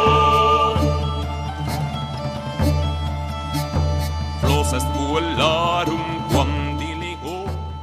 Alors c'était Tempus est Secundum, interprété par le groupe Artefactum, qui n'a pas grand rapport avec la légende arthurienne à part le thème de la floraison, qui effectivement peut-être fait bien écho à l'initiation, disons que Perceval a eu. Bon, on donne plein de sens au mot initiation, surtout si on essaye de faire une interprétation ésotérique du conte du Graal, mais il est clair que Perceval est allé vers de plus en plus de connaissances de lui-même, vers de plus en plus de connaissances du monde autour de lui. C'est un roman d'apprentissage, et on peut noter déjà, avant de poursuivre dans la suite des aventures de Gauvin, quelques thèmes qui, à mon avis, ont parsemé ce- cette œuvre. D'abord, celui de cette culture de l'honneur, finalement, c'est-à-dire que quand on vous fait un tort ou qu'on vous accuse de quelque chose, c'est à vous de le laver, c'est à vous de prendre l'initiative de prouver que vous l'avez pas. Il n'y a pas vraiment de, de présomption d'innocence ou quoi. On a vu ça avec la demoiselle de la tente qui se fait embrasser par Perceval, bah voilà, elle est punie. On a vu ça avec Guenièvre qui se fait jeter du vin dessus, bon bah elle est au bord du suicide. On voit ça avec Gauvin là maintenant qui est accusé par Guingamp Brésil. On pourrait se dire bah que- il y a n'importe qui qui t'accuse de, de- de- d'un meurtre. On nous dit pas si Gauvin est coupable ou pas, c'est pas très clair. Mais en tout cas, il dit bon bah je vais me défendre. C'est pas très important en fait le fait qu'il l'ait fait ou pas puisque de toute façon Il doit son innocence sera prouvée ou non euh, dans le Lord Ali quoi donc euh, Dans le c'est combat finalement une- judiciaire. une question très secondaire il a pu le faire mais s'il finit par battre le combat c'est euh, bah il a eu le droit de le faire en gros rétrospectivement On a vu aussi ces seigneurs des îles qui ont l'air liés à la famille de Perceval et au roi d'Escavalon. Bah là, on va se rendre chez le roi d'Escavalon dont on nous dit que Gauvin l'a tué. Un autre thème, c'est celui de la vengeance. Et effectivement, on a plusieurs moments où on a vu effectivement quelqu'un qui fait un tort, quelqu'un qui réplique, et la question de la justice royale qui venait. Typiquement, quand Perceval envoie Anguille-Guéron à la cour d'Arthur, il lui dit d'abord on va t'envoyer chez Blanchefleur puis chez Gornement, mais comme il a tué des proches parents, il dit ah non non ils vont pas me faire un traitement impartial, donc il dit bah je t'envoie chez Arthur. Il y a cette idée que les querelles personnelles, ces espèces de vendetta perturbent la, la justice, elles empêchent qu'on fasse un verdict correct, parce que forcément, si vous avez trucidé leur famille, les gens sont pas forcément impartials, donc on a besoin d'Arthur qui soit là pour nous faire le roi en haut qui fait sa justice royale. Et donc cette opposition entre vengeance et justice royale, elle va de nouveau revenir au sujet de Gauvin dans ses aventures. La première des aventures de Gauvin qu'on va voir, elle est assez secondaire finalement, c'est celle du tournoi de Mélian de Lys. Donc il organise un tournoi, je vous passe assez vite dessus. enfin, c'est organisé à Tintagel par euh, Thibaut de Tintagel Voilà. Emilien Dulis c'est le plus brave des chevaliers au tournoi Il, il- s'il gagne le tournoi, il peut se marier, ou en tout cas, enfin, il y a une... Puis il y, a- toute une histoire avec les deux filles justement de Thibaut de Tintagel qui l'une d'elles pense que Mélian Dulis est le meilleur des chevaliers l'autre pense que ce chevalier un peu bizarre qui se tient à l'écart Gauvin ne veut pas combattre dans le tournoi parce Voilà. que il a peur de se blesser avant son combat judiciaire Donc Gauvin est, est là avec deux écus, qui une particularité un peu bizarre, et les gens croient que c'est une espèce de changeur, ou peut-être un margoulin qui essaie d'échapper aux taxes. Ils savent pas pourquoi il reste à l'écart comme ça. Il veut pas participer. Il y a la jeune sœur, justement, de la plus jeune des filles de Thibaut de Tintagel, qui a l'air d'être assez jeune, genre elle doit avoir 12 ans, moins de 12 ans, elle a l'air d'être ouais elle a dit une enfant. enfant ouais. Et elle dit non, non, Mélian de Lys, il pue, je l'aime pas, etc.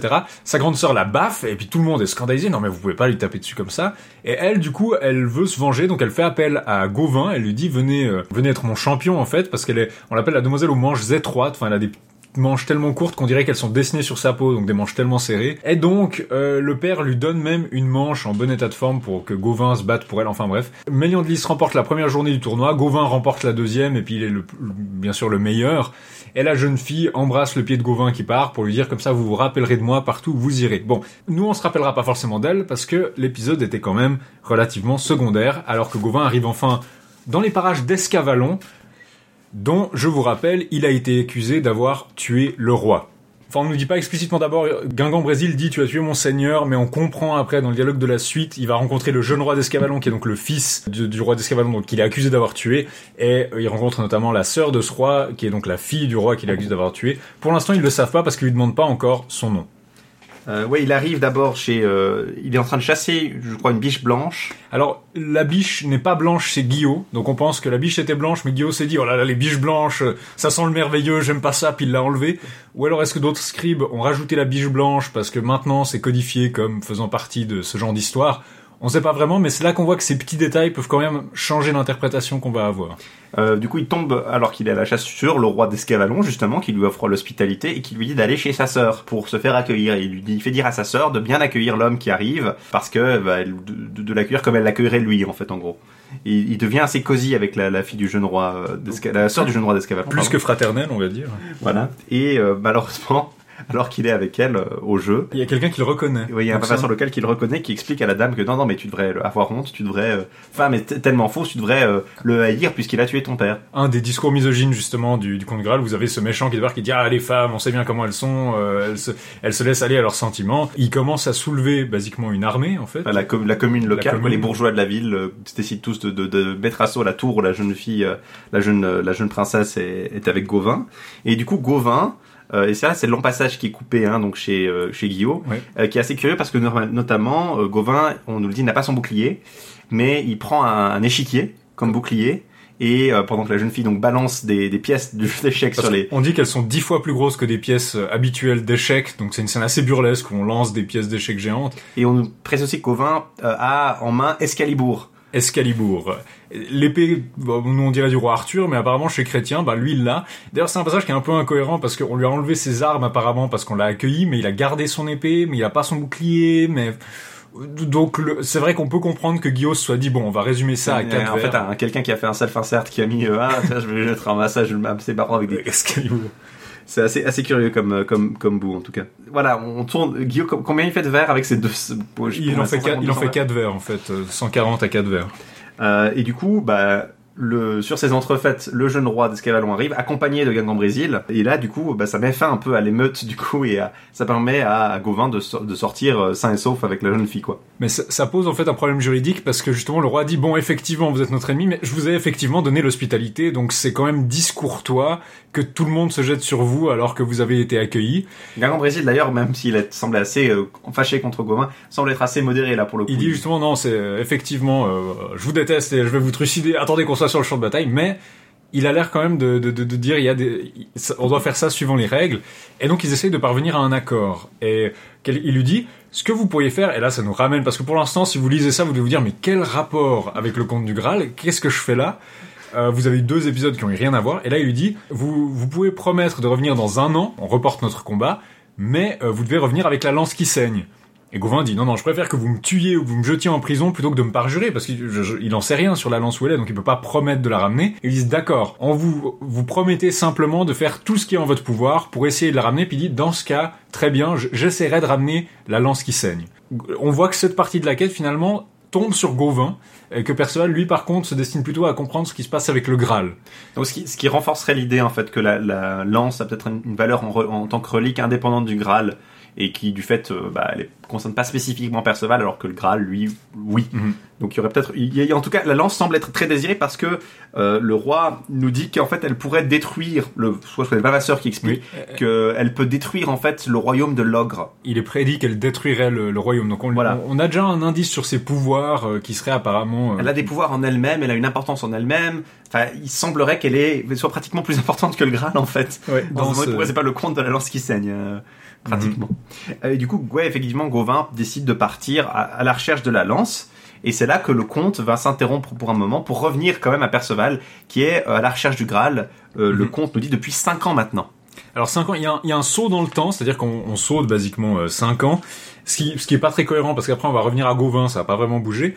Euh, mais c'est un passage qui est un peu à part, c'est le dernier passage on a Perceval. Le- D'ailleurs le, le, le récit nous dit bien, je vais passer à Perceval une fois que c'est fini, il dit vous m'entendrez de nouveau beaucoup vous parler de Gauvin avant de repasser à Perceval. Malheureusement, il ne repassera jamais à Perceval, le roman est inachevé. Donc c'est un vendredi saint, cinq années après le début de sa quête.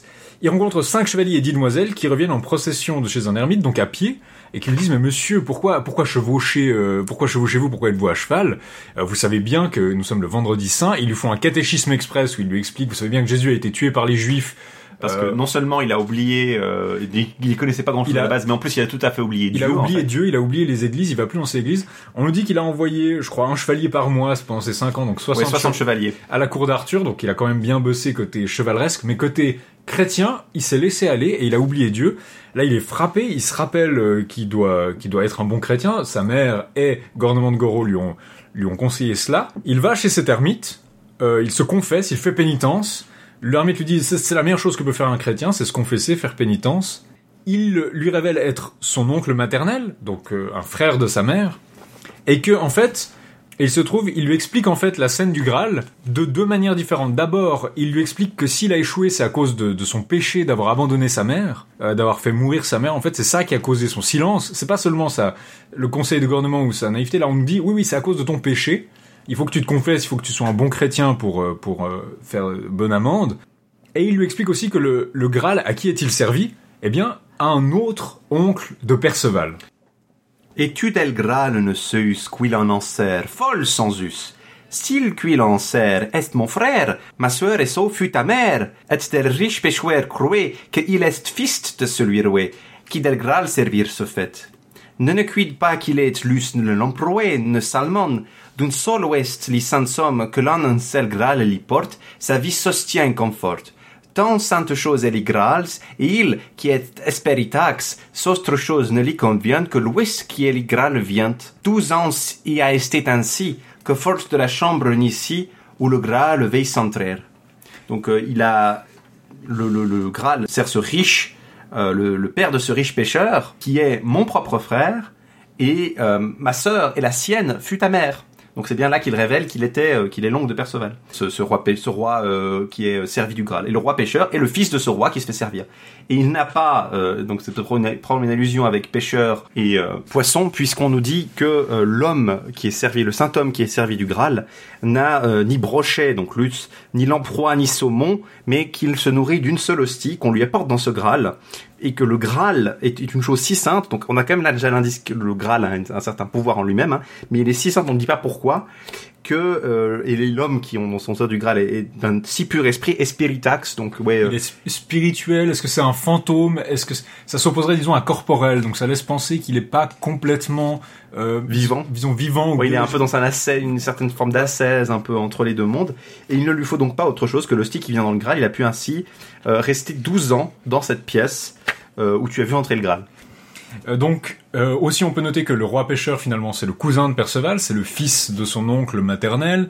Le Graal est destiné à la personne qui est dans la pièce à côté, donc son oncle maternel, qui apparemment mal en point ou en tout cas qui Tellement euh, incorporel. euh, incorporel qu'il peut survivre d'une simple hostie, donc un petit bout de, de, de pain comme pendant ça. que le roi pêcheur lui-même est quand même blessé aussi. Hein. C'est bien le roi pêcheur qui est quand même blessé Le aussi. roi pêcheur est quand même blessé. Euh, le roi pêcheur mange, par contre, il est parfaitement corporel. On peut aussi le dire, on va revenir là-dessus dans les, les analyses du Graal, mais la blessure du père de Perceval semble se dédoubler dans celle euh, du roi pêcheur et un peu de son père aussi. Ils ont l'air d'être euh, euh, assez, disons, liés. Leur statut a l'air lié l'un à l'autre.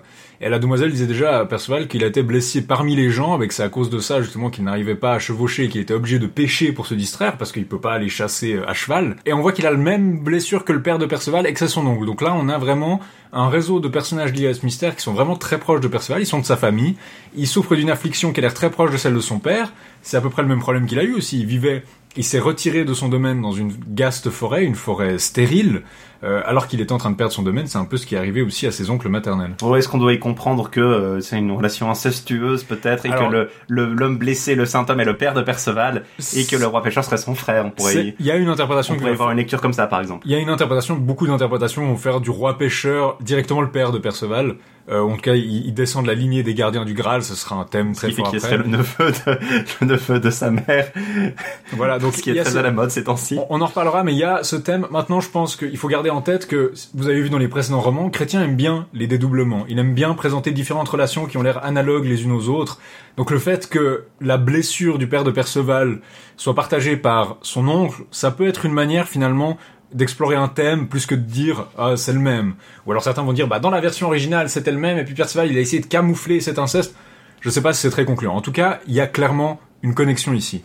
Et il faut bien dire que c'est pas là que se terminent les conseils euh, du, du- de l'oncle de Perceval qui lui euh, de nouveau impose d'abord une certaine période de pénitence où il partage sa nourriture, la nourriture de l'ermite donc, et il lui confirme donc des règles particulières. C'est en fait là que se fait vraiment l'enseignement spirituel de Perceval, qui en a ré- révélé les choses du Graal et qui aussi on, on confirme ce qu'il doit faire pour être un bon chrétien.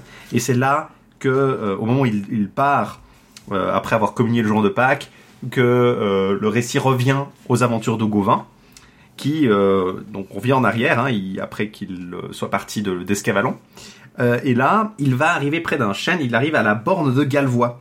Et il entre à partir de ce moment-là dans un monde un peu, de nouveau un peu comme le château du Graal, qui évoque aussi un peu l'Anoun des romans gallois, qui est un peu ce monde des morts, mais qui n'est pas un monde des morts comme le Hadès, euh, ou un monde très distinct comme les enfers. C'est vraiment une continuité avec notre monde, mais où il se passe des choses différentes. Et parfois, Mais- on, on peut pas en revenir. On peut pas en revenir parfois, et parfois on y est, on y est, on y est coincé. C'était, ça, ça faisait penser aussi au pays de Mélégan, par exemple, Mhm. hein, dans le, dans Lancelot. Et là, euh, il arrive sous ce chêne, près d'un chevalier blessé, à moitié conscient, et une jeune fille veille ce chevalier. Et euh, est averti du grand danger qu'il y aurait à aller plus loin. Puis comme c'est un Euh, chevalier, bien sûr, il écoute pas, il continue. Voilà, il, est- il- il réveille le chevalier d'ailleurs pour ça, hein, euh, pour le, lui, lui demander. Euh, il continue et il arrive dans un château au bord de la mer. Il voit une jeune fille coquette euh, qui se regarde dans un miroir et qui semble très très mal disposée à son égard, qui s'appelle qu'on appelle la mâle pucelle, la maligne demoiselle, la demoiselle orgueilleuse, souvent aussi à la différence de ou qu'on va appeler l'orgueilleuse de l'ogre après. hein. Euh, elle lui demande d'aller chercher son palefroid dans un jardin voisin. Pendant qu'il va le faire, euh, tous les, habitants du coin lui disent non non, ne va pas l'aider cette jeune fille. Un chevalier qui est à côté du dit non, tu ferais mieux de pas l'écouter, elle va te causer des tas de problèmes. Euh, mais lui ne l'écoute pas évidemment, il, il revient vers la jeune fille qui d'ailleurs lui montre, euh, avec une action particulière, elle, euh, elle va se déshabiller, enfin elle va enlever son manteau et elle va lui montrer son corps. Elle semble toute quand même elle porte comme une chemise ou un- un- une robe, mais elle lui montre clairement qu'elle ne va pas le laisser la toucher. Euh, un peu en fait une antithèse à la demoiselle qu'on a vue euh, jusque-là, la principale demoiselle qu'on a vue euh, qui était dans une relation avec le chevalier, c'était Blanche Fleur. C'est un peu Mhm. l'anti Blanche Fleur en fait. Elle, oui, elle dit même euh, ah je veux pas que tu me touches. Si tu me touchais, je préférerais me trancher la chair jusqu'à l'os plutôt que de garder de la peau euh, qui t'avait touché. Elle, elle met peut-être en lumière, disons, le le- l'arrière-plan, le, sous-entendu sexuel qu'il y a dans les codes courtois. Elle, elle met vraiment en lumière, disons, la concupiscence qu'il y a peut-être derrière ces, ces, ces interactions très maniérées. Et en fait, c'est là qu'on voit que l'aventure de Gauvin est en miroir de celle de Perceval. C'est que là où Perceval doit apprendre la base de la courtoisie et de la chevalerie, Gauvin, lui, il doit rester courtois dans des situations qui sont très discourtoises. Il y a la commune qui l'attaque, il y a une dame qui lui parle très mal, qui lui fait des, qui lui dit des horreurs, qui lui fait des menaces, et il essaye de rester, il reste quand même cette espèce de modèle de courtoisie. Mhm. Après, il y a des problèmes parce que justement, il, il essuie quelques accusations. On l'accuse d'être, bah, justement, peut-être un peu pervers, on l'accuse d'avoir tué le roi d'Escavalon, et il va devoir se laver des accusations, ce qu'on va pas forcément avoir le temps de voir avant que le texte soit interrompu. Euh, donc du coup, Gauvin revient près du, de l'homme blessé avec, avec le- le- la demoiselle orgueuse, l'orgueuse de l'ogre derrière lui. Il soigne l'homme avec des fleurs dont il a des plantes, dont il a le savoir, donc euh, très Aragorn hein, comme maman. Mais euh, dès qu'il est guéri, le chevalier en question saute sur Gringolet, donc le cheval de, de, de Gauvin, et euh, fait quelques tours du champ où il est avec lui en riant. Et, Gauvin, ça euh, l'amuse d'abord un peu. Gauvin s'en amuse, puis il décide de mais qu'est-ce qui se passe? Et en fait, l'homme lui explique qu'en fait que Gauvin euh, l'avait euh, condamné à manger avec les chiens, je crois, c'était ça. hein, les, les mains attachées dans le dos, à manger, à s'alimenter comme un chien. parce qu'il avait violé une femme. Alors on pourrait on pourrait se dire que vu le- les, les dessins des violeurs souvent euh, dans la littérature arthurienne qui sont souvent condamnés à mort, c'est pas très c'est plutôt enviable comme comme punition. Même si c'est- disons, un- une punition qui est quand même, disons, euh, cruelle. Enfin, disons, elle, Elle est presque plus déshonorante que la mort pour un chevalier. voilà, parce elle, que elle est, déshonorante en tout cas. Et du coup, euh, Gauvin euh, réalise immédiatement de qui il s'agit, il s'appelle Grégorias, et Gauvin lui explique que Grégorias savait très bien que les jeunes filles, les pucelles, les demoiselles sont à- dans le pays d'Arthur protégées, il y a tout une- un système juridique qui les protège spécifiquement. Elles ont des sauf-conduits, elles ont le droit de se déplacer euh, en- en- pendant que leur sûreté est assurée, tellement il y a des demoiselles qui se font apparemment kidnapper ou... euh, Oui, il y a une industrie des demoiselles euh, à la cour d'Arthur. Mais du coup, il dit, tu savais très bien, et je t'ai puni avec la justice royale, j'avais parfaitement, j'avais toute légitimité et toute latitude pour t'infliger cette punition. Donc on a un nouveau système, en fait, de, de, de, de vengeance de justice royale, et là on voit que même quand c'est la justice royale, bah, les gens, ils sont quand même rancuniers. Euh, Grégorias décide donc euh, de, partir et lui laisser juste simplement une vieille rosse. Gauvin, bien obligé, monte sur la rosse pour poursuivre son chemin avec la, la Malpucelle, l'orgueuse de l'ogre. Et il arrive près d'un immense château à 500 fenêtres, d'où il voit que des demoiselles le regardent. Le château est de l'autre côté d'une rivière, euh, et euh, c'est là qu'il voit arriver le neveu de Grégorias, qui lui explique que son oncle lui a dit d'aller le tuer, de venir le tuer, et le neveu de Grégorias chevauche Gringolet, ce qui est bien pratique, parce que, du coup, bah, évidemment, Gauvin va battre le neveu de Grégorias, et il va pouvoir récupérer Gringolet. Le problème, c'est que il doit pour euh, il doit maintenant atteindre le château avec la toujours accompagné de la dame pucelle. On ne sait pas très bien pourquoi il est accompagné de la malpucelle. On ne sait pas très bien pourquoi il va voir ce château. Hein. C'est toujours très très euh, incertain euh, les, les, motivations réelles derrière tout ça. Il est bien embêté parce que le passeur lui dit que les adversaires qui sont battus devant devant cette rivière normalement lui revient de droit le cheval des adversaires battus. Et euh, par un espèce de jeu de mots euh, entre cheval et chevalier, Gauvin parvient à lui faire accepter le, enfin, le corps, enfin le- la personne du chevalier battu au lieu du cheval qui est le sien quand même. Il aimerait bien garder Gringolet. Le passeur, le, no le no- nocher qui arrive là, euh, qui est un peu un personnage mystérieux aussi, va l'accepter. Les- Il va traverser le, le, le- le bac et la Malpucelle va rester de l'autre côté. Hein pour l'instant et euh, il va finalement euh, arriver au château il va il arrive donc avec le nocher euh, en ayant laissé l'or- la- l'orgueuse de l'ogre derrière de l'autre côté de la rivière et donc il arrive au château où il va vivre une aventure qui s'appelle le lit de la merveille Alors justement, on, l'avertit que ce château, il y a de nombreuses merveilles qui s'y produisent et qu'il va devoir les, affronter. Bien sûr, tout le monde lui dit non, faites pas ça. Il décide bien sûr de les affronter. Il s'installe sur le lit, même s'il a été averti. Il a son écu autour du cou, donc il a son bouclier autour du cou devant lui. Coup de bol parce que au moment où il se met sur le lit, il y a des espèces de qui s'ouvrent de partout, des arbalètes qui sortent de nulle part et qui lui tirent une volée de carreaux d'arbalètes et de flèches qui se figent dans son bouclier, mais aussi qui le font saigner, qui se plantent dans plein d'endroits de son corps. Alors qu'il est en train de perdre son sang, il voit d'un seul coup un lion féroce surgir dans la chambre. Alors, il le tue heureusement d'un coup d'épée, il arrive à lui trancher la tête et les pattes de devant d'un coup d'épée. Et du coup, bah voilà, c'est fini en fait, c'était assez court. Il est vainqueur des merveilles du château, il est fêté comme le seigneur du lieu. Euh, Il y a une jeune princesse qui vient de féliciter, il voit les reines du château, tout le monde est joyeux parce que voilà, il a réussi à vaincre euh, ses merveilles. Mais on lui dit qu'il ne pourra pas le quitter. Il pourra pas quitter ce château. D'abord, il est attristé par ça, mais euh, il prend plaisir à parler avec la vieille reine qui habite là. Et elle l'autorise à sortir pour aller à la rencontre de la Malpucelle. D'ailleurs, elle dit ah j'aime pas. Ces... Elle l'avertit un peu sur les protagonistes qui sont à l'extérieur, euh, qu'elle les aime pas trop. Et elle l'avertit à aller à la rencontre parce qu'il promet de revenir Le- la fin de la journée je crois à la fin de la journée. Euh, et elle est escortée par un chevalier. Donc il se demande, tiens, qui c'est? Euh, Ce chevalier garde en fait le passage de la bande de Galvois et il fait régner la terreur sous toute la région, mais Gauvin le bat extrêmement facilement, comme d'habitude, et il le livre de nouveau au passeur, euh, comme il l'avait fait avant pour celui auquel il avait repris Gringalet, le neveu de Grégorias. Alors, tandis qu'au château, on se lamente de le voir suivre la jeune fille, parce qu'on se dit, ah, elle, est- elle est machiavélique celle-là, euh, il va rien en sortir de bon. Elle le met au défi de passer par le gué Périer. Elle dit, mon ami le faisait tout le temps, il sautait tout le temps par le gué Périer, donc c'est un gué qui a l'air assez haut, donc il y a une rivière qui peut se, se passer, mais euh, les bords de la rivière sont assez élevés, et donc c'est extrêmement difficile de passer de, de, de l'un à l'autre. Gauvin y arrive, euh, mais il tombe. en revenant euh, il est allé chercher des fleurs en fait pour la Malpucelle Car son, son cheval tombe à l'eau, il arrive à, à sortir, mais de l'autre côté, il rencontre un très beau chevalier, un certain Grinomalan ou Guiromelan, qui au début, bah, il commence à discuter, mais au début, il ne croit pas que Gauvin a vaincu les merveilles du château. Euh, mais finalement, il discute ensuite, et grâce à lui, bon, c'est un peu complexe, mais il va lui révéler l'identité des principaux personnages, donc euh, la Malpucelle, lui-même, euh, le chevalier que Gauvin vient de vaincre, qui était le compagnon de la Malpucelle. Oui, en fait, c'est assez, c'est une façon, tout s'embrique un peu de façon un peu bizarre là. Alors, en gros, hein, en très résumé, après avoir appris euh, que Gauvin était vraiment seigneur du château, il lui explique que euh, la Malpucelle en fait était euh, la jeune fille dont il était amoureux, lui le chevalier euh, Grinomelon ou Guiromelan, euh, qu'il la convoitait, mais qu'il n'a jamais réussi à lui arracher des baisers que par la force. Et qu'en fait, elle était très triste parce que en fait, elle avait un compagnon et que lui, Guiromelan, a tué ce compagnon en essayant de la pourchasser. Et que du coup, c'est pour ça qu'elle elle le dédaigne et c'est pour ça depuis qu'elle est amère envers tous les chevaliers.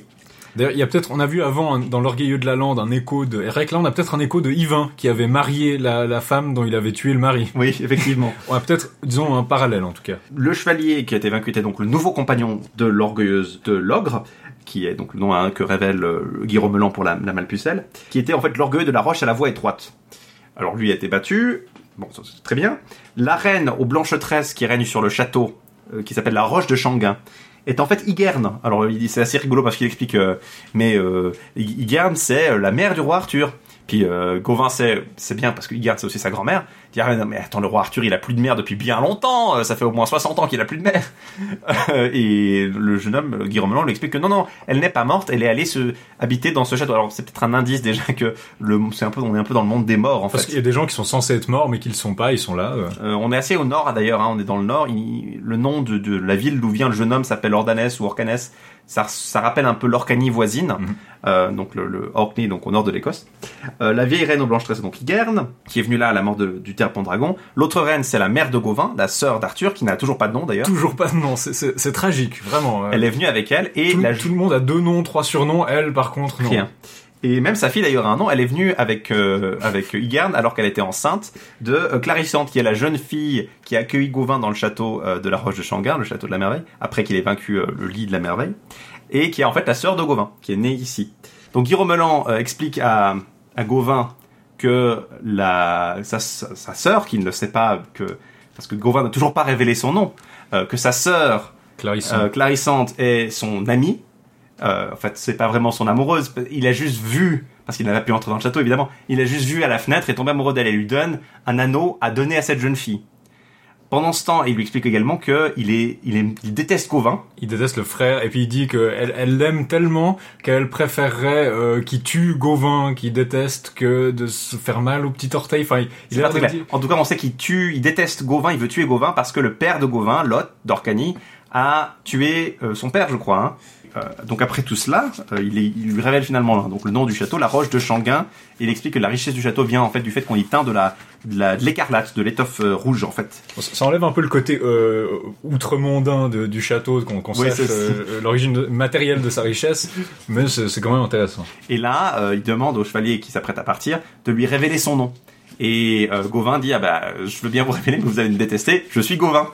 Et Ah, euh, c'est toi, Gauvin voilà. Et du coup, il, est, il, est bien, il lui dit qu'il est bien hardi, qu'il voudrait bien le décapiter immédiatement, mais euh, lui offre de repousser son du- le, le- leur duel et lui le défie en duel à 7 jours euh, devant la cour d'Arthur. Et il suggère donc de faire venir le roi, la reine et toutes leurs gens. Et lui décide de faire venir tous les, les, les hommes de son royaume et euh, de faire un combat euh, sur ce lieu. Gauvin, lui, est plutôt euh, pas très chaud. Il lui dit que bah, il préférait réparer le, le Il souci euh, préférait régler ça selon l'équité à l'amiable, exactement.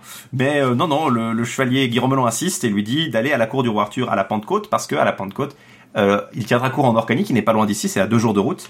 Et il lui dit d'envoyer un messager là-bas pour, pour envoyer le, le roi et la reine et toute la, la cour euh, pour té- Témoigner témoin du, du, du, combat. du duel, effectivement. Du coup, euh, il, euh, il, il propose sur ce à Gauvin de lui mener vers un pont qui lui permettra de repasser le gué périlleux. Parce que du coup, bah, euh, comme ça, il pourra retourner au château. Et euh, Gauvin décide non, non, je vais pas laisser encore euh, la jeune fille perfide. Il décide. C'est là qu'il Gauvin qui a d'ailleurs euh, accepté les insultes de la la mâle pucelle qu'il a insulté pendant tout le trajet. On l'a pas beaucoup précisé, mais elle lui dit des horreurs dès qu'il fait la moindre chose en le traitant de lâche. Là, il décide quand même de se dire non, non, euh, j'en ai assez. Je vais ressauter le guet. Comme ça, elle pourra plus rien me dire. Et effectivement, ce qu'il réussit à faire, il revient vers l'orgueilleuse de l'ogre et euh, elle lui explique effectivement qui était Guy Romelan. Elle se, en fait, elle, elle lui admet en fait qu'elle a eu tort de le, de, de- elle se repentit. Elle lui dit qu'elle a eu tort de, de l'insulter ainsi. Euh, et elle lui explique qu'en fait la raison pour laquelle elle est si amère, c'est à cause de ce chevalier qui a tué son premier ami. Ce ce qui est intéressant parce qu'on s'imagine qu'on on pourrait penser qu'elle raconterait une autre version de l'histoire de Guy Romelan et qu'on devrait juger l'une et l'autre qui euh, dit la vérité. Mais en fait non, elle dit non, non, Guy Romelan a bien buté euh, mon compagnon comme, comme il l'avait avoué. Donc finalement on confirme que Guy Romelan c'est pas un personnage qui est présenté positivement. Il est très honnête à propos de lui-même d'ailleurs. Il dit ouais, je le- je le- il défend un peu les choses par rapport à la, la jeune fille, hein, parce qu'il euh, Mhm. la, la sœur de Gauvin, on ne sait pas encore qu'il n'a pas vu. Hein, ce qui est- l'application qu'il a dit pour l'instant, c'est qu'elle l'aime et qu'elle a pu communiquer avec lui. Donc Gauvin, l'orgueilleuse de l'ogre, retourne au château. Euh, Gau- Gauvin, euh, une grande célébration. Gauvin s'assied sur l'île de la merveille. Il discute avec Clarissante ou Clariante, sa, sœur. Euh, et Clarisante lui explique qu'en fait, euh, Guy Romelan effectivement l'aime, mais que elle ne n'en a rien à faire, en gros. Euh, et pendant ce temps, Igern et, et la mère de, de, de Gauvin, qui ne savent pas encore qui il est, euh, Se, se disent ah ils vont bien ensemble ces deux. euh. comme ils sont comme frères et sœurs, ce serait bien s'ils étaient plus que frères et sœurs, tout en sachant que euh, ils ne savent pas qu'ils sont frères et sœurs. Donc il dit, ils semblent être comme frères et sœurs, mais ce serait mieux s'ils étaient encore plus que frères et sœurs. C'est vrai que bon, on pourrait, je pense que pour un lecteur moderne, ça risque de de, de, de, de f- renforcer des liens incestueux qui ont pas l'air là. Quand les gens disent être plus que frères et sœurs, c'est comme nous on dirait euh, des âmes sœurs. C'est dans ce sens-là, dans ce sens qu'on utilise ces liens fraternels figurés. Puis là justement, bah, c'est ironique parce qu'il y a un lien fraternel. Bon, euh, il nous dit bien, hein, euh, cum suere frère est-il, que d'autres amours point il y aura quand l'un de l'autre saura qui elle est sœur et qui il est frère. Donc en fait, il nous dit bien, bon, il y aura pas d'autre amour que celui d'un frère et d'une sœur. Ne vous inquiétez pas.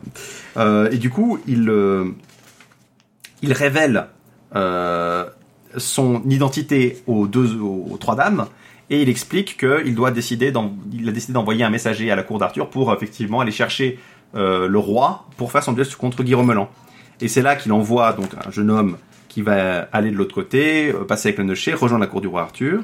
Et sur ce, c'est là qu'on laisse Gauvin. Il euh, commence à adouber des chevaliers à la- au château de la Merveille, au château de la Roche euh, Changuin. C'est c'est là que l'histoire de Gauvin en fait se termine pour nous, puisque euh, les dernières lignes, les dernières lignes ne le concernent pas du tout.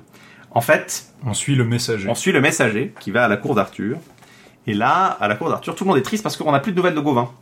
Tout le monde est terriblement triste. Ce qui est justement bizarre parce que c'est en Orcanie, c'est le domaine de son père. On s'attendrait à ce qu'on sache où il est. Euh, et euh, le roi voit la belle assemblée, qui... parce que le roi vient d'arriver en même temps que le, le messager, plus ou moins. Le roi voit l'assemblée, voit que Gauvin n'y est pas, et euh, je, je, vous le, je vous lis les dernières lignes du roman. L'Irois fut morne et pensis quand il vit sa grande baronnie et de son neveu n'y vit mille. Si cette pas messe de grande détresse au relevé fut sans paresse, s'il qui premier y peut venir, qui tuite l'occurrence sostenir. Et Madame Laure s'éouette en une loge si ouette, le duel qu'en domaine dans la salle, de la loge juste en aval, c'est à la reine venue, en comme tout est perdu. Et quand la reine la voit, s'il y demande qu'elle avouette. Expliquit dit romance de Perceval. Donc euh, le roi devint sombre et pensif quand il vit la belle assemblée des grands et qu'il ne vit pas son neveu. De grande détresse, il tombe évanoui, on fait diligence pour le relever, et c'est à qui il parvient le premier car tous se précipitent pour le soutenir. Cependant, Madame Laure était assise dans une galerie d'où elle entendait la douleur qui monte de la salle. Elle descend de la galerie, elle a couru à la reine, tout est perdu qu'elle était, la reine l'aperçoit et lui demande ce qu'elle avait. Ici s'achève le roman de Perceval. Donc Madame Laure, c'est une fée dont on pense qu'elle est liée à Gauvin, qu'elle devrait être une compagne, une compagne amoureuse de Gauvin. On ne sait pas exactement, c'est c'est pas du tout décrit dans le récit. Hein. C'est pas dit dans le récit. Elle- Madame Laure. Madame Laure. Le, le roman, la- le passage sur Gauvin et le roman s'achève avec la, cette Madame Laure qui explique à la reine que Arthur s'est évanoui. Ce qui n'est pas d'ailleurs un, un grand euh, événement dans le grand ordre de jeu puisqu'il va se réveiller. euh, Non, et puis puisqu'il a la capacité émotionnelle d'une cuillère à soupe qui s'évanouit. Enfin, moi j'aime beaucoup ce Arthur qui est très émotif, puis justement il voit pas Gauvin, donc il s'évanouit de douleur devant ça. euh, Oui, quand- c'est très, euh, c'est très, très émotif comme, euh, comme moment. Il est, il est tellement douloureux qu'il ne peut pas vraiment vivre avec l'idée que Gauvin ne soit il, pas là. il vit toutes ses émotions à 100%. Donc ça c'est la fin du Perceval. Euh, du C'est très abrupt, hein. C'est très abrupt, donc voilà, quand on dit roman inachevé, malheureusement, c'est pas, euh, on- n'a pas vraiment. C'est le- pas un euphémisme. C'est pas un euphémisme. Je pense qu'on va faire de nouveau une petite pause musicale et on va ensuite après ça essayer de vous présenter quelques théories pour essayer de le comprendre, quelles sont les interprétations du Graal qu'on trouve en général? On va pas pouvoir aller dans le détail parce que beaucoup de ces interprétations vont faire référence à des œuvres qu'on va voir plus tard, typiquement les, le Père Edour, le Père Lesvos, euh, le roman de Geoffrey, des choses comme ça, qui, où on pense que peut-être le prototype de Perceval, s'il y avait un prototype gallois de Perceval, qu'il a pu, disons, sointer par-ci par-là et qu'on pourrait en retrouver des morceaux ailleurs. Donc on pourra pas forcément vous faire toute la lumière dessus, et de toute façon, euh, dès que des gens prétendent qu'ils peuvent faire toute la lumière dessus, généralement c'est des arnaqueurs. Mais on peut peut-être vous présenter en tout cas les pièces du puzzle et vous montrer qu'est-ce qui s'emboîte vraiment bien là-dedans.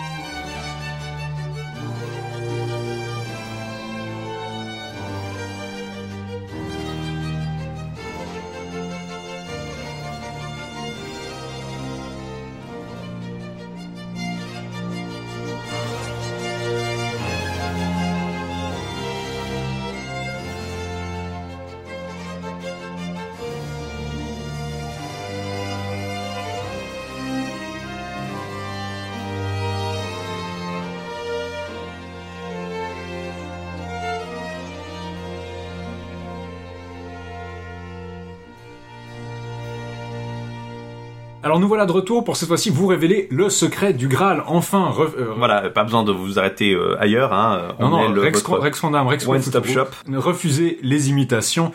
J'aimerais d'abord pointer un- une chose, c'est que même ceux qui prétendent avoir craqué l'énigme, parce que bon, on a énormément d'histoires d'interprétation sur le Graal, je veux dire, une des plus récentes et des plus marrantes récemment, c'était Da Vinci Code finalement, qui disait que c'était un... Mais le Graal, c'est l'ensemble des documents qui prouvent l'existence. Je dis, j'aimerais bien servir le, les, le fil du roi pêcheur, tu sais, dans le classe, dans le manuscrit, en fait. Bah, Da Vinci Code finalement c'est une interprétation presque trop chrétienne, parce que purement chrétienne, parce que lui il dit basiquement c'est juste une espèce de métaphore pour la lignée du Christ qui aurait survécu, bon.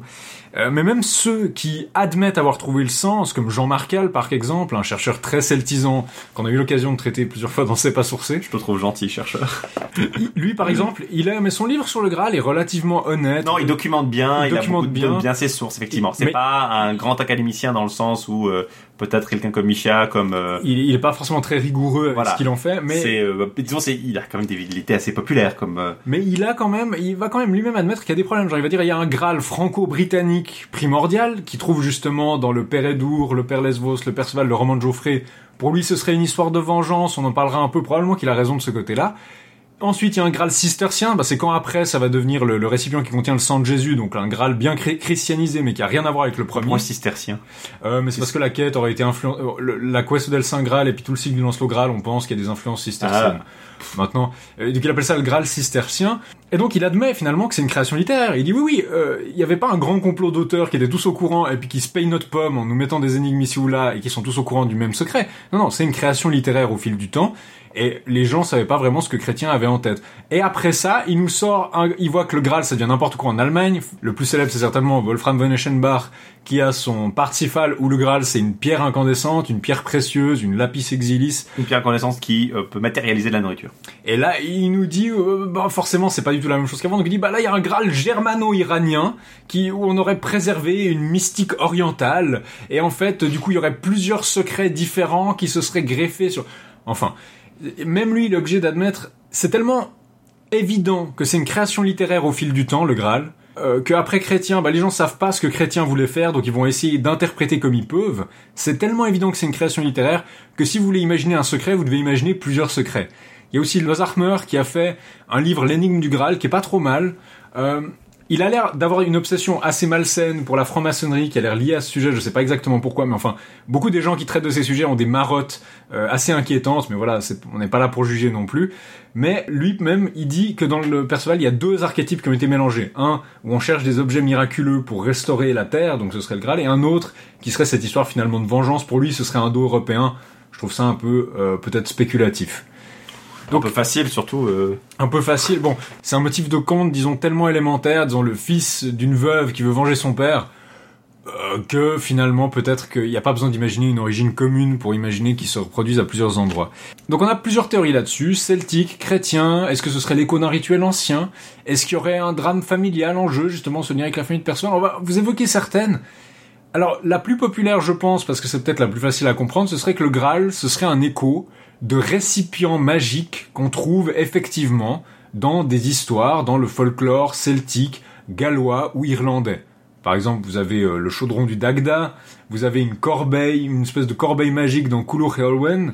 euh, Il y a le chaudron du chef de l'Anoun qui est, que Arthur va chercher dans le euh, prix Voilà. de Hanoun, justement, euh, le- un des poèmes qu'on avait évoqué précédemment dans le. Vous avez même, il va chercher une lance et un chaudron même dans les prés de Hanoun, donc certains ont... Il va en quête de ce chaudron dans l'autre monde, qui pourrait effectivement évoquer Perceval. Il y a, en fait, c'est une, euh, il va chercher, il va à la, la rescousse de Guer, qui est un des prisonniers exaltés de l'île de Bretagne, Mhm. qui se trouve dans une île, dans un fort, dans l'eau, et c'est là qu'il trouve en fait le chaudron. Euh, les corbeilles, il y a une corbeille magique qui est demandée par Isbaden, je crois, donc le Réolwen, il me semble, hein, c'est pour euh, nourrir les invités au mariage de, de Colo Réolwen, donc c'est des motifs assez similaires. Euh, assez- ça fait assez grande abondance, mais finalement Voilà. c'est un truc de production, quoi. Aussi dans Camelot, ils blaguent sur les cornes d'abondance parce que justement c'est des choses qui fournissent beaucoup d'abondance, qui fournissent généralement beaucoup de nourriture. Ah, qui si tu veux, si tu veux euh, résoudre le problème d'infertilité d'une pla- d'un endroit, euh, C'est c'est- c'est souvent ça qui vient l'idée. On a aussi, bon, on a dit le chaudron de Dagda, des récipients qui sont liés à Bran. Vous avez les, les, les, les, les verres dont on se sert pour traire euh, la- une vache qui produit du lait infini. Vous avez pas mal de ces récipients euh, abondants, si on veut, dans la, littérature médiévale irlandaise ou galloise. Un gros problème, un énorme problème avec ça, c'est que malheureusement ça explique pas grand chose. Alors oui, ça explique la scène du, festin. Ah oui, il mange bien. On nous dit qu'il mange bien. Bon, bah, en même temps, euh, chez Chrétien de 3, à chaque fois qu'il y a un repas, on vous dit que c'est le meilleur repas du monde. Donc le fait que c'est un bon repas, effectivement, ça expliquerait que Perceval soit servi un bon repas, mais justement, ça expliquerait le truc qui avait le moins besoin d'explication dans cette histoire. Il y a plein d'éléments qui prêtent à confusion.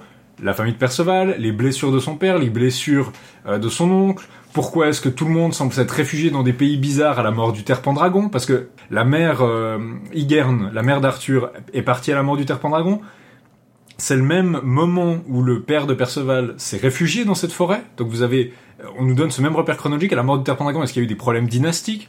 Vous avez ces guerres contre les seigneurs des îles. Vous avez tout ça. Et si on, je vous dis, bah c'est un récipient d'abondance. Et Chrétien a même l'air de nous faire un pied de nez. C'est qu'il nous dit ah non non mais il n'y a pas de, de, de, de brochet de l'emperoi ou de nourriture dedans. Non non c'est juste une hostie. Vous n'avez pas besoin de beaucoup de nourriture vous avez besoin de juste une hostie. Donc c'est possible que justement Chrétien soit en train de, de, de, de reprendre de christianiser de survertir et peut-être même de moquer parce qu'il est assez malicieux euh, ce motif de récipient d'abondance. Mais euh, c'est clair qu'une fois que vous avez dit ça on vous explique pas grand chose une autre théorie ritualiste je passe vite dessus très connu de Jesse Weston qui a lié ça au rituel d'Adonis. On a fait une vidéo de C'est pas sur Adonis et sur Fraser si vous êtes intéressé. Donc dans la lignée de Fraser et aussi de Jane Ellen Harrison, donc c'est- Oxfordien qui parlait beaucoup de rituels de fertilité. Jesse Weston a inter- interprété la littérature arthurienne comme ça, puis elle considère que le roi pêcheur justement ce serait la représentation euh, du cycle annuel, c'est-à-dire que le roi il est pendant la période stérile de l'année il est blessé, puis après il est restauré euh, à son plein pouvoir, donc dans ces théories de, de Fraser.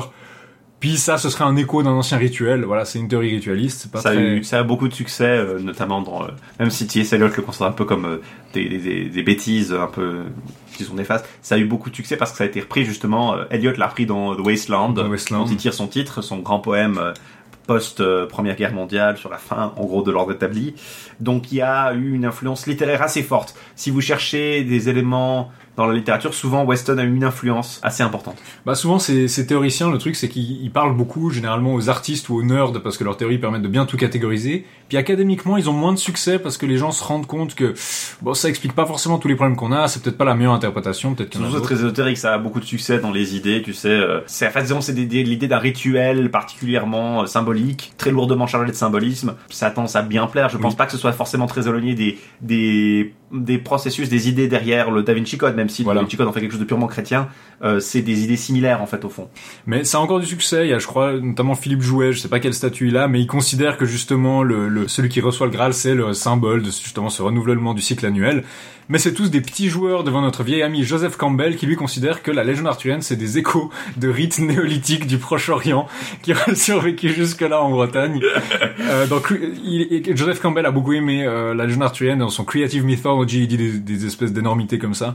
Mais euh, ça, disons, ça a relativement peu de succès comme théorie. Maintenant, En même temps parce que Joseph Campbell n'a pas beaucoup de succès en général euh, maintenant, parmi les gens sérieux. maintenant une autre théorie, bah, c'est une interprétation chrétienne. C'est-à-dire que même si, même si on admet, franchement, c'est parfaitement possible que chrétiens soient inspirés de récipients d'abondance euh, du folklore celtique, entièrement possible. Même si on l'admet, c'est clair que bah là, le récit, a beaucoup de christianisme dedans, donc peut-être que c'est une interprétation chrétienne de cette procession qu'on devrait chercher. Alors on peut la, on peut la diviser un peu en deux en fait. Il y a deux idées euh, assez voisines et qui se nourrissent l'une l'autre, qui se nourrissent l'un l'autre. En fait, les, les idées, les théoriciens de l'une nourrissent ceux de l'autre. La première, bah, purement euh, historicisante, c'est celle d'Hélène Adolphe qui estime que Perceval est une euh, est dédié, qui est dédié à donc on l'a vu Philippe d'Alsace, comte de Flandre, est un reflet de ce conte. Est un, est un self-insert. Ouais, un peu un self-insert, une idée d'un d'un de ce, de ce, ce, ce conte qui va qui est allé en Terre Sainte, dont la famille est associée à la Terre Sainte et au, à reliques. Son père a ramené une fiole qui contient le, une, enfin une fiole qui contient du sang du Christ. Lui-même était intéressé dans ces objets. Il était en Terre Sainte ou aux alentours, en tout cas dans l'Orient, quand à Antioche on trouve euh, autour au XIIe siècle une lance euh, qui est censée être la Sainte Lance, qui va être plus tard gardée à Byzance. Donc l'idée, enfin Byzance à Constantinople, l'idée que euh, il y ait un, un certain lien de cette, de cette, de cette, euh, entre entre Philippe, entre Perceval, entre la lance euh, qui a La été trouvée, la Sainte Lance qu'on trouve à la lance qui saigne. Euh, l'idée aussi que la terre gaste de euh, du roi pêcheur pourrait être une allusion à la terre sainte qui a été éventuellement euh, alors, Saccagé. par les, les musulmans ou par les par les- les- l'arrivée des, des, des- enfin, des- des conquérants euh, venus de l'est ou du sud. Maintenant, c'est pas forcément, euh, c'est très très hypothétique, ça se base beaucoup sur des conjectures. Ça nourrit certaines idées d'Alexandre Bichat en retour. Bichat défend l'idée que le Graal est en fait une bixide, c'est-à-dire un récipient qui sert à conserver les hosties, donc c'est une espèce de ciboire clos, soit un ciboire, soit une pixide, mais la pixide est, est par- plus particulièrement la ciboire clos qu'on met dans le tabernacle. Euh, et que ce Graal serait donc le- aurait le rôle d'une pixide. Euh, on dispute ceci notamment par, parce que le fait que le Graal est explicitement appelé un Graal, c'est un plat, et que Chrétien sous-entend que le Graal pourrait contenir lamproie, euh, brochet, Donc saumon. des, des poissons assez conséquents. Oui, c'est pas des poissons, euh, c'est pas des petits C'est anchois, pas hein, c'est pas des sardines, c'est vraiment des poissons conséquents. Donc, l'idée serait un peu euh, que le Graal serait simplement l'illustration d'un d'un rite d'un, chrétien. d'un, rite chrétien particulièrement tout à fait simple, donc l'extrême onction, ou le- la communion tout simplement. Une communion à des malades. Euh, après, c'est pas forcément parce que le Graal n'est pas littéralement une pixide que l'idée n'est pas intéressante. Euh, ça pourrait, et c'est peut-être ça qui a connu du lien. On, disons, on en a très peu parlé finalement, mais le, le Graal, l'idée du Graal général, sera ensuite, et c'est une idée qui est d'ailleurs assez peu, assez peu, disons, commentée parce que c'est simplement avec Robert de Boron qu'elle approche et qu'elle arrive et qu'on qu'on va assez peu la discuter. Le fait que euh, dans Robert de Boron et dans la plupart de la littérature italienne ensuite, le Graal, c'est le récipient avec lequel Joseph d'Arimathie a euh, récupéré le sang du Christ. Alors ça va varier selon les hypothèses, que ce soit aussi le, le récipient qu'il aurait utilisé au euh, la dernier dernière repas, scène, ouais. à, la, à la Sainte Seine. Euh, ça aurait pu être effectivement euh, également les deux à la fois, mais en tout cas le récipient dans lequel le- Joseph aurait recueilli le sang du Christ et qu'il aurait été ensuite amené en Bretagne. Euh, et de là, effectivement, ça fait peut-être un peu plus de sens d'imaginer un Graal utilisé dans cette façon, un grand récipient à large bol. Si tu récoltes euh, de- du sang, t'as pas envie d'avoir un truc assez étroit parce que bah ça saigne, un- ça peut signer On partout. peut essayer de On peut éventuellement essayer de projeter ça, mais c'est pas quelque chose qui apparaît chez Chrétien. D'ailleurs, même si on nous dit que le Graal est un très saint objet, il n'y a pas les mêmes allusions qu'on retrouve avec la lance. Il y a un parallèle qu'on trouve, c'est que je vous rappelez dans Erec, je l'avais mentionné à l'époque, euh, il y a une sainte croix dans l'église, je crois, où il se marie, Mm. qui est sertie d'or et de pierres précieuses, donc très proche de la description du Graal, et on nous dit qu'elle est te- elle répand une telle lumière que l'église n'a pas besoin de chandelles. Or, on nous dit que le Graal brille tellement que les chandelles des valets qui amènent les chandeliers disparaissent comme les étoiles quand le soleil arrive. Donc dans les deux cas, on a une description assez proche de- du merveilleux, c'est-à-dire de l'or, des pierres précieuses, qui répand une lumière telle que ça rend des chandelles inutiles, de manière différente, hein, mais ça rend des chandelles inutiles. Donc c'est possible, vu qu'il a déjà utilisé ce genre de description-là pour une relique de la Sainte Croix, qu'on ait un objet de même nature qui soit aussi une relique. C'est C'est possible. c'est possible. Après, euh, c'est moins, c'est moins clairement soutenu que la Sainte Lance. où On nous dit clairement, euh, on nous dit il y a une raison derrière cette Sainte Lance qui saigne. il faut, il faut comprendre quelle est l'origine de celle-ci. Alors que le Graal, on donne, attache très peu chez chrétiens d'importance à l'origine du Graal. Mhm. La seule chose qui en importe, c'est qui l'on en sert. à qui on, on destine Et ça me fait penser que le processus est plus important. Et c'est pour ça que j'aime bien l'idée, effectivement. euh, je pense qu'en tout cas, il y a ce passage par une idée que c'est un récipient qui sert à l'eucharistique, c'est un phénomène eucharistique. À mon sens, c'est, en tout cas chez chrétien, c'est sa principale fonction. Euh, après que ce soit un Graal, c'est intéressant en soi, et ça, on peut éventuellement essayer de l'expliquer par une origine euh, autre, que ce soit euh, l'idée euh, celte, l'idée ritualiste, enfin, ce que vous voulez, mais je pense quand même que chez chrétien, le fait simplement qu'il y ait une hostie dans le Graal me semble invalider l'idée que, que chrétien a en tête une théorie particulière qui ne concerne pas le Christ, en fait, le- le- l'Eucharistie. Ça me semble, je comprends pas pourquoi on aurait une hostie dans euh, quelque chose qui ne veut pas évoquer l'Eucharistie. Donc là, si vous avez, vous avez vraiment le début d'explication du Graal, ce serait peut-être un antécédent celtique, euh, folklorique, peut-être euh, une signification chrétienne, il y a une hostie dedans en tout cas, donc bah c'est c'est foncièrement Ce qui semble christianisé. effectivement, ce qui, ce qui peut permettre de mettre en doute Micha, c'est précisément le fait que ce soit un Graal et pas, on ne Ouais. pas, voilà, on lui a amené un ciboire qui brille d'or particulièrement fort, Voilà, euh, il y aurait pas, une hostie, quoi. il y aurait clairement pas autant de débats euh, si c'était le voilà. conte du ciboire. euh. On se dirait, bon voilà, c'est un ciboire, soit le ciboire que le Christ a utilisé, enfin il y a un rapport avec la Sainte Seine, c'est assez net. Là, c'est un Graal, ce qui est un peu plus compliqué quand même. Je pense maintenant il faut arriver à ce que Poirion dit de manière assez légitime, je trouve que il y a clairement une histoire de drame familial là derrière. Et je pense que c'est très clair quand on voit que les protagonistes du cortège du Graal se révèlent être de la famille de Perceval, que son péché ça a été d'abandonner sa mère, que sa famille a été massacrée, que un des thèmes principaux c'est celui de la vengeance, de la vendetta et Que de la Perceval justice. est le seul à être envoyé à la quête du Graal aussi. Que Perceval est le seul à être envoyé à la quête du Graal, donc c'est quelque chose de personnel. On se retrouve là-dessus. Il a été remarqué par euh, Claude Lévi-Strauss dans son Anthropologie structurale 2 que Perceval était un Oedipe inversé. Alors on vous a dit qu'il y a des thèmes un peu incestueux justement, le fait que son le, le frère de sa mère, son oncle, ait des traits tellement proches de son père qu'on en est à se demander si c'est pas la même personne. Autrement dit que ses parents seraient frères et sœurs. Tante et neveu. Tante et neveu. Lévi-Strauss remarquait que Perceval était un Oedipe inversé parce qu'au lieu d'un petit malin qui pose toutes les questions et qui résout les énigmes comme Oedipe, euh, et qui investigue Oedipe finalement sa, sa faute, c'est qu'il fait une enquête sur son sur son ses origines et il découvre ça. Le problème de Perceval au contraire, c'est qu'il échoue à poser la question et que c'est ça qui déclenche la catastrophe. Donc il disait déjà c'est un Oedipe inversé en tout cas dans le processus des questions et il parlait justement de ce que c'était un motif de conte assez courant, l'énigme ou le fait d'échouer à répondre à une énigme. Ce qui nous amène au thème de la vengeance. Alors, je pense que c'est assez clair. Vous aurez remarqué si vous écoutez, c'est pour moi le thème majeur du conte du Graal.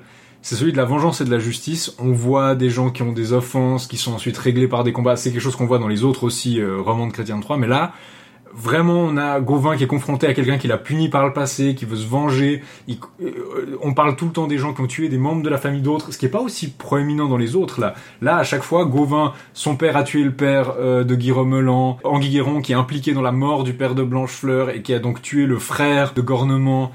Vous avez régulièrement des gens qui s'accusent l'un l'autre. Vous avez Gauvin, et c'est peut-être une des traces des plus évidentes, qui est accusé d'avoir tué le roi d'Escavalon. Or, le roi d'Escavalon, c'est celui auprès duquel le frère aîné, un des frères aînés de Perceval, avait fait son éducation chevaleresque. Donc, si le père de Perceval avait confié un de ses enfants au roi d'Escavalon pour le faire éduquer en tant que chevalier, il y a quand même l'idée qu'il y a une connexion entre la famille d'Escavalon et la famille de Perceval. Et on a tous ces seigneurs des îles, ceux qui combattent Blanchefleur notamment, on finit par se dire peut-être que Perceval et sa famille faisaient partie des ennemis d'Arthur. Parce que Arthur, il vient de gagner une, une Une victoire guerre contre, contre les seigneurs des îles. contre un seigneur des îles, Rion. Une manière d'interpréter, c'est de se dire Perceval, c'est un membre déchu d'une famille qui s'était opposée à Arthur, et qui là va le servir dans- avec une certaine ironie du coup, mais qui du coup se retrouve à combattre ceux qui étaient avant ça, euh, c'est finalement des gens liés à son clan. C'est peut-être aussi ça le, le- le twist final qu'on n'aura jamais. euh, une fin où Arthur finalement euh, euh, voit Perceval se retourner contre lui parce que Perceval comprend finalement que euh, le vrai sens de tout ça c'est qu'il devrait défendre euh, que Perceval est un héros inversé jusqu'au bout et qu'il euh, en fait est un vilain. Personnellement, je pense que c'est improbable.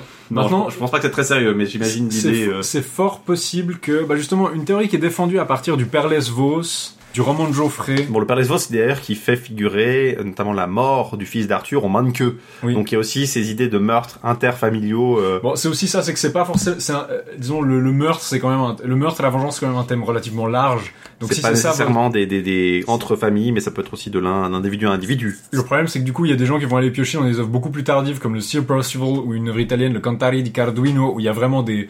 Euh, Cantari di Carduino, il y a vraiment une vendetta entre les fils de Lot et les fils de Pellinor. Donc entre euh, Perceval et ses frères, contre Gauvin et ses frères, vous avez vraiment une vendetta où euh, l'un venge la mort de l'autre. Certains utilisent par exemple le Reductionem Morale de Pierre Bercher, où on a une scène où Gauvin se retrouve dans un château. Il, il dit ah je ne vous parlerai pas des aventures de Gauvin et Arthur, et il nous fait part d'un épisode perdu où Gauvin va dans un château sous l'eau et où il y a un géant qui se réveille et qui se cogne la tête contre contre le plafond, et il y a un plat dans lequel il y a une tête.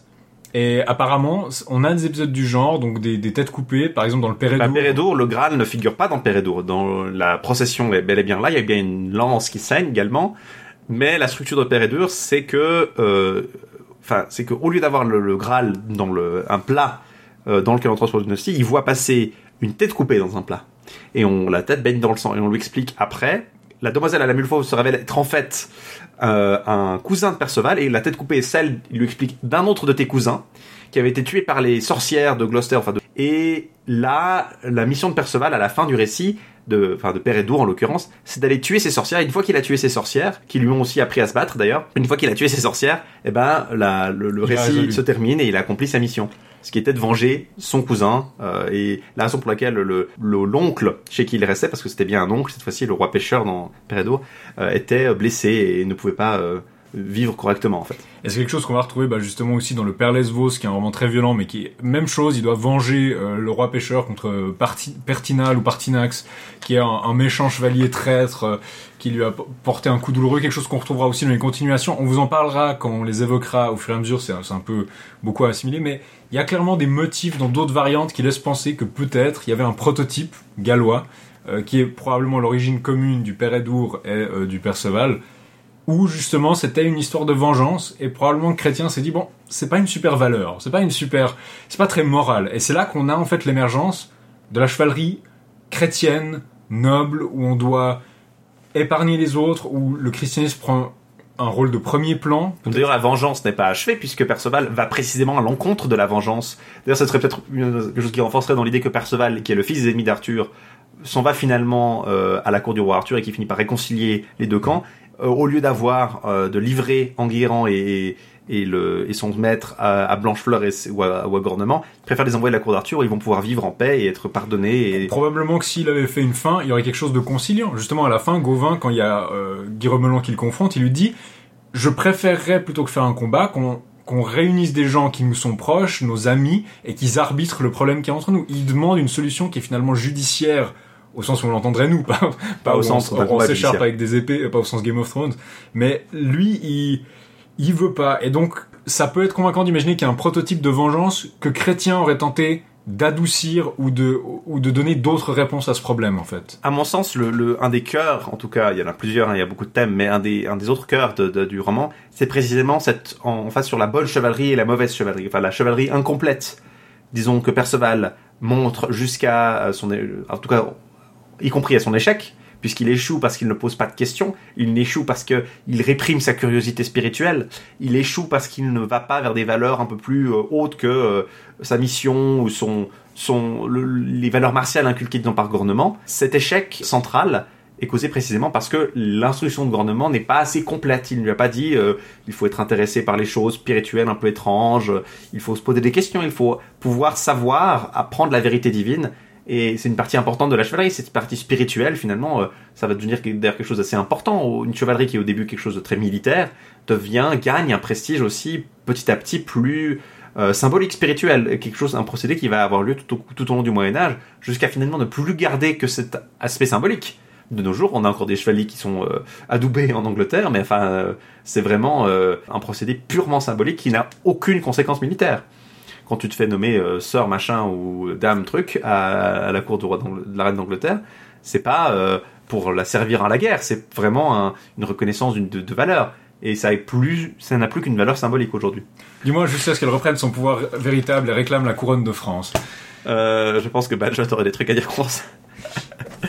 Euh, mais voilà, c'est effectivement il y a beaucoup de, de disons d'influences possibles qui se croisent dans Perceval. Il y a beaucoup de messages différents qui en ressortent. C'est clair que c'est très facile de lire. Il y, a, y a énormément à lire là-dedans. C'est un roman qui est riche de correspondances, de parallèles, de D'enseignements. faits, d'enseignements, de morale. Moi, je vois surtout le thème de la vengeance. Si on prolonge le Yvain, qui était celui d'avant, on voit aussi beaucoup le thème de comment les hommes traitent les femmes, pas très bien généralement, et qui est aussi une, qui est aussi euh, extrêmement important. Il y a ces personnages misogynes comme l'Orgueil de la Langue ou un des vavasseurs euh, d'Escavalon, je crois. Oui, il y a des, il dit, celui qui dit justement la, la, la fille du roi d'Escavalon, enfin la sœur, la, la sœur et fille euh, de- du prédécesseur euh, que Gauvin aurait tué, que les femmes sont vraiment des choses euh, futiles, qui, ne qui, qui sont prêtes à, à aller euh, Trahir compter leur- fleurette à l'ennemi de leur famille. Mais c'est c'est un thème qu'on retrouve à peu près partout dans le chrétien en général. Le mauvais Oui. traitement qu'on trouve aussi chez Érec, qu'on trouve aussi chez Yvain. Euh, Qui- pas pas toujours de façon très directe euh, ou très matérielle comme chez Yvain. Pas. qui est pas toujours vu comme mauvais d'ailleurs. Le traitement de, de l'orgueil de la lande est un peu ambigu parce qu'on nous dit oh, finalement il l'aimait bien et puis tout ce qu'il avait besoin c'était une bonne petite raclée et puis maintenant il l'a. Voilà, c'est quand on dit que c'est clairement un thème qu'on peut lire là et qui préoccupe euh, le, le- le narrateur, mais clairement au XIIe siècle les gens l'auraient vu avec des yeux très différents de nous, même si je pense que ça reste très révélateur.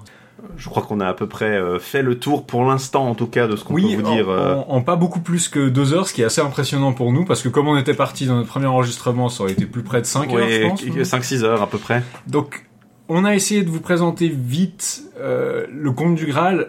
C'est une œuvre qui est fondatrice, mais qui va être particulièrement intéressante dans ses ramifications. Donc, c'est clair que maintenant, vous allez nous entendre vous renvoyer constamment à celle-ci parce que la fin est frustrante. Et on n'est pas les seuls à être frustrés. Dès qu'il a été fini, dans les 10 ans, 15 ans où il a été euh, écrit, il a commencé à se diffuser, tout le monde voulait la fin. Tout le monde voulait le continuer, le finir, trouver une réponse, trouver euh, quelque chose. Et c'est la volonté de compléter cette histoire extrêmement prometteuse qui va donner un nouveau jour à la légende arthurienne, qui va lui donner le portrait qu'on est aujourd'hui. Maintenant, on a le Graal, on avait la table ronde avant, et qui finalement va devenir inséparable. Aujourd'hui, quand vous pensez au roi Arthur, vous pensez, je pense, à trois trucs son épée Excalibur dans le rocher, qui est pas encore là, le Graal, la table ronde. Bah là maintenant on a le Graal. On a la quête du Graal qui va devenir cette quête à laquelle on va donner une valeur plus ou moins spirituelle, qui va orienter l'action des chevaliers et qui va finalement euh, rester extrêmement populaire jusqu'à aujourd'hui. Et donc cette histoire, on va constamment l'invoquer les prochaines fois. La prochaine fois, on va voir justement une des continuations euh, de Chrétien 3. Comment est-ce qu'on peut continuer cette histoire? Ils vont reprendre la plume littéralement là où elle s'est arrêtée, essayer de, compléter ce cycle. On va voir qu'elles ont tendance à devenir un peu élastiques, c'est-à-dire que oui, on, veut trouver le Graal et tout, mais on va pouvoir insérer un peu toutes les aventures qu'on veut. Euh, on va aussi se les emprunter parmi. Ça va devenir très dur de faire une chronologie de celle-ci. Là, on commence vraiment, on va aborder des œuvres où c'est très dur de savoir dans quel ordre elles ont vraiment été écrites. Parfois, on a des influences, on sait pas dans quel ordre ça a été. On espère donc vous retrouver le mois prochain et les suivants pour voir la suite des aventures de Perceval et des autres chevaliers de la table ronde et le développement de cette littérature et on espère que ça vous plaira. À très bientôt. Bye bye.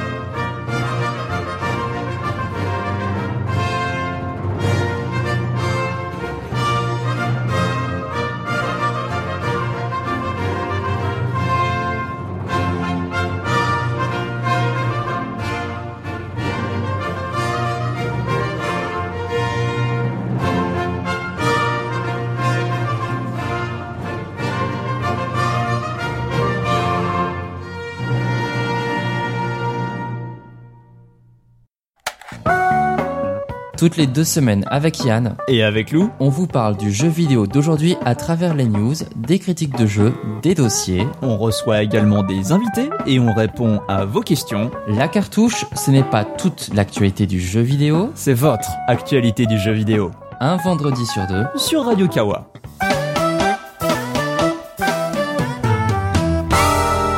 C'est la cartouche sur Radio Kawa. Salut, c'est Eric. L'univers des comics vous intéresse mais vous n'osez pas vous y plonger? Vous êtes perdu dans la multitude de titres et d'adaptations au ciné? Vous confondez toujours Batman et Robin?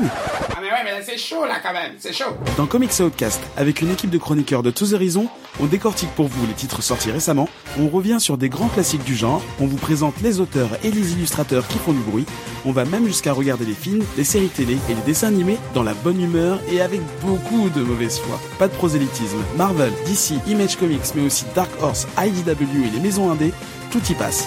Il y aura forcément quelque chose pour vous. Comics Outcast, c'est toutes les deux semaines sur Radio Kawa.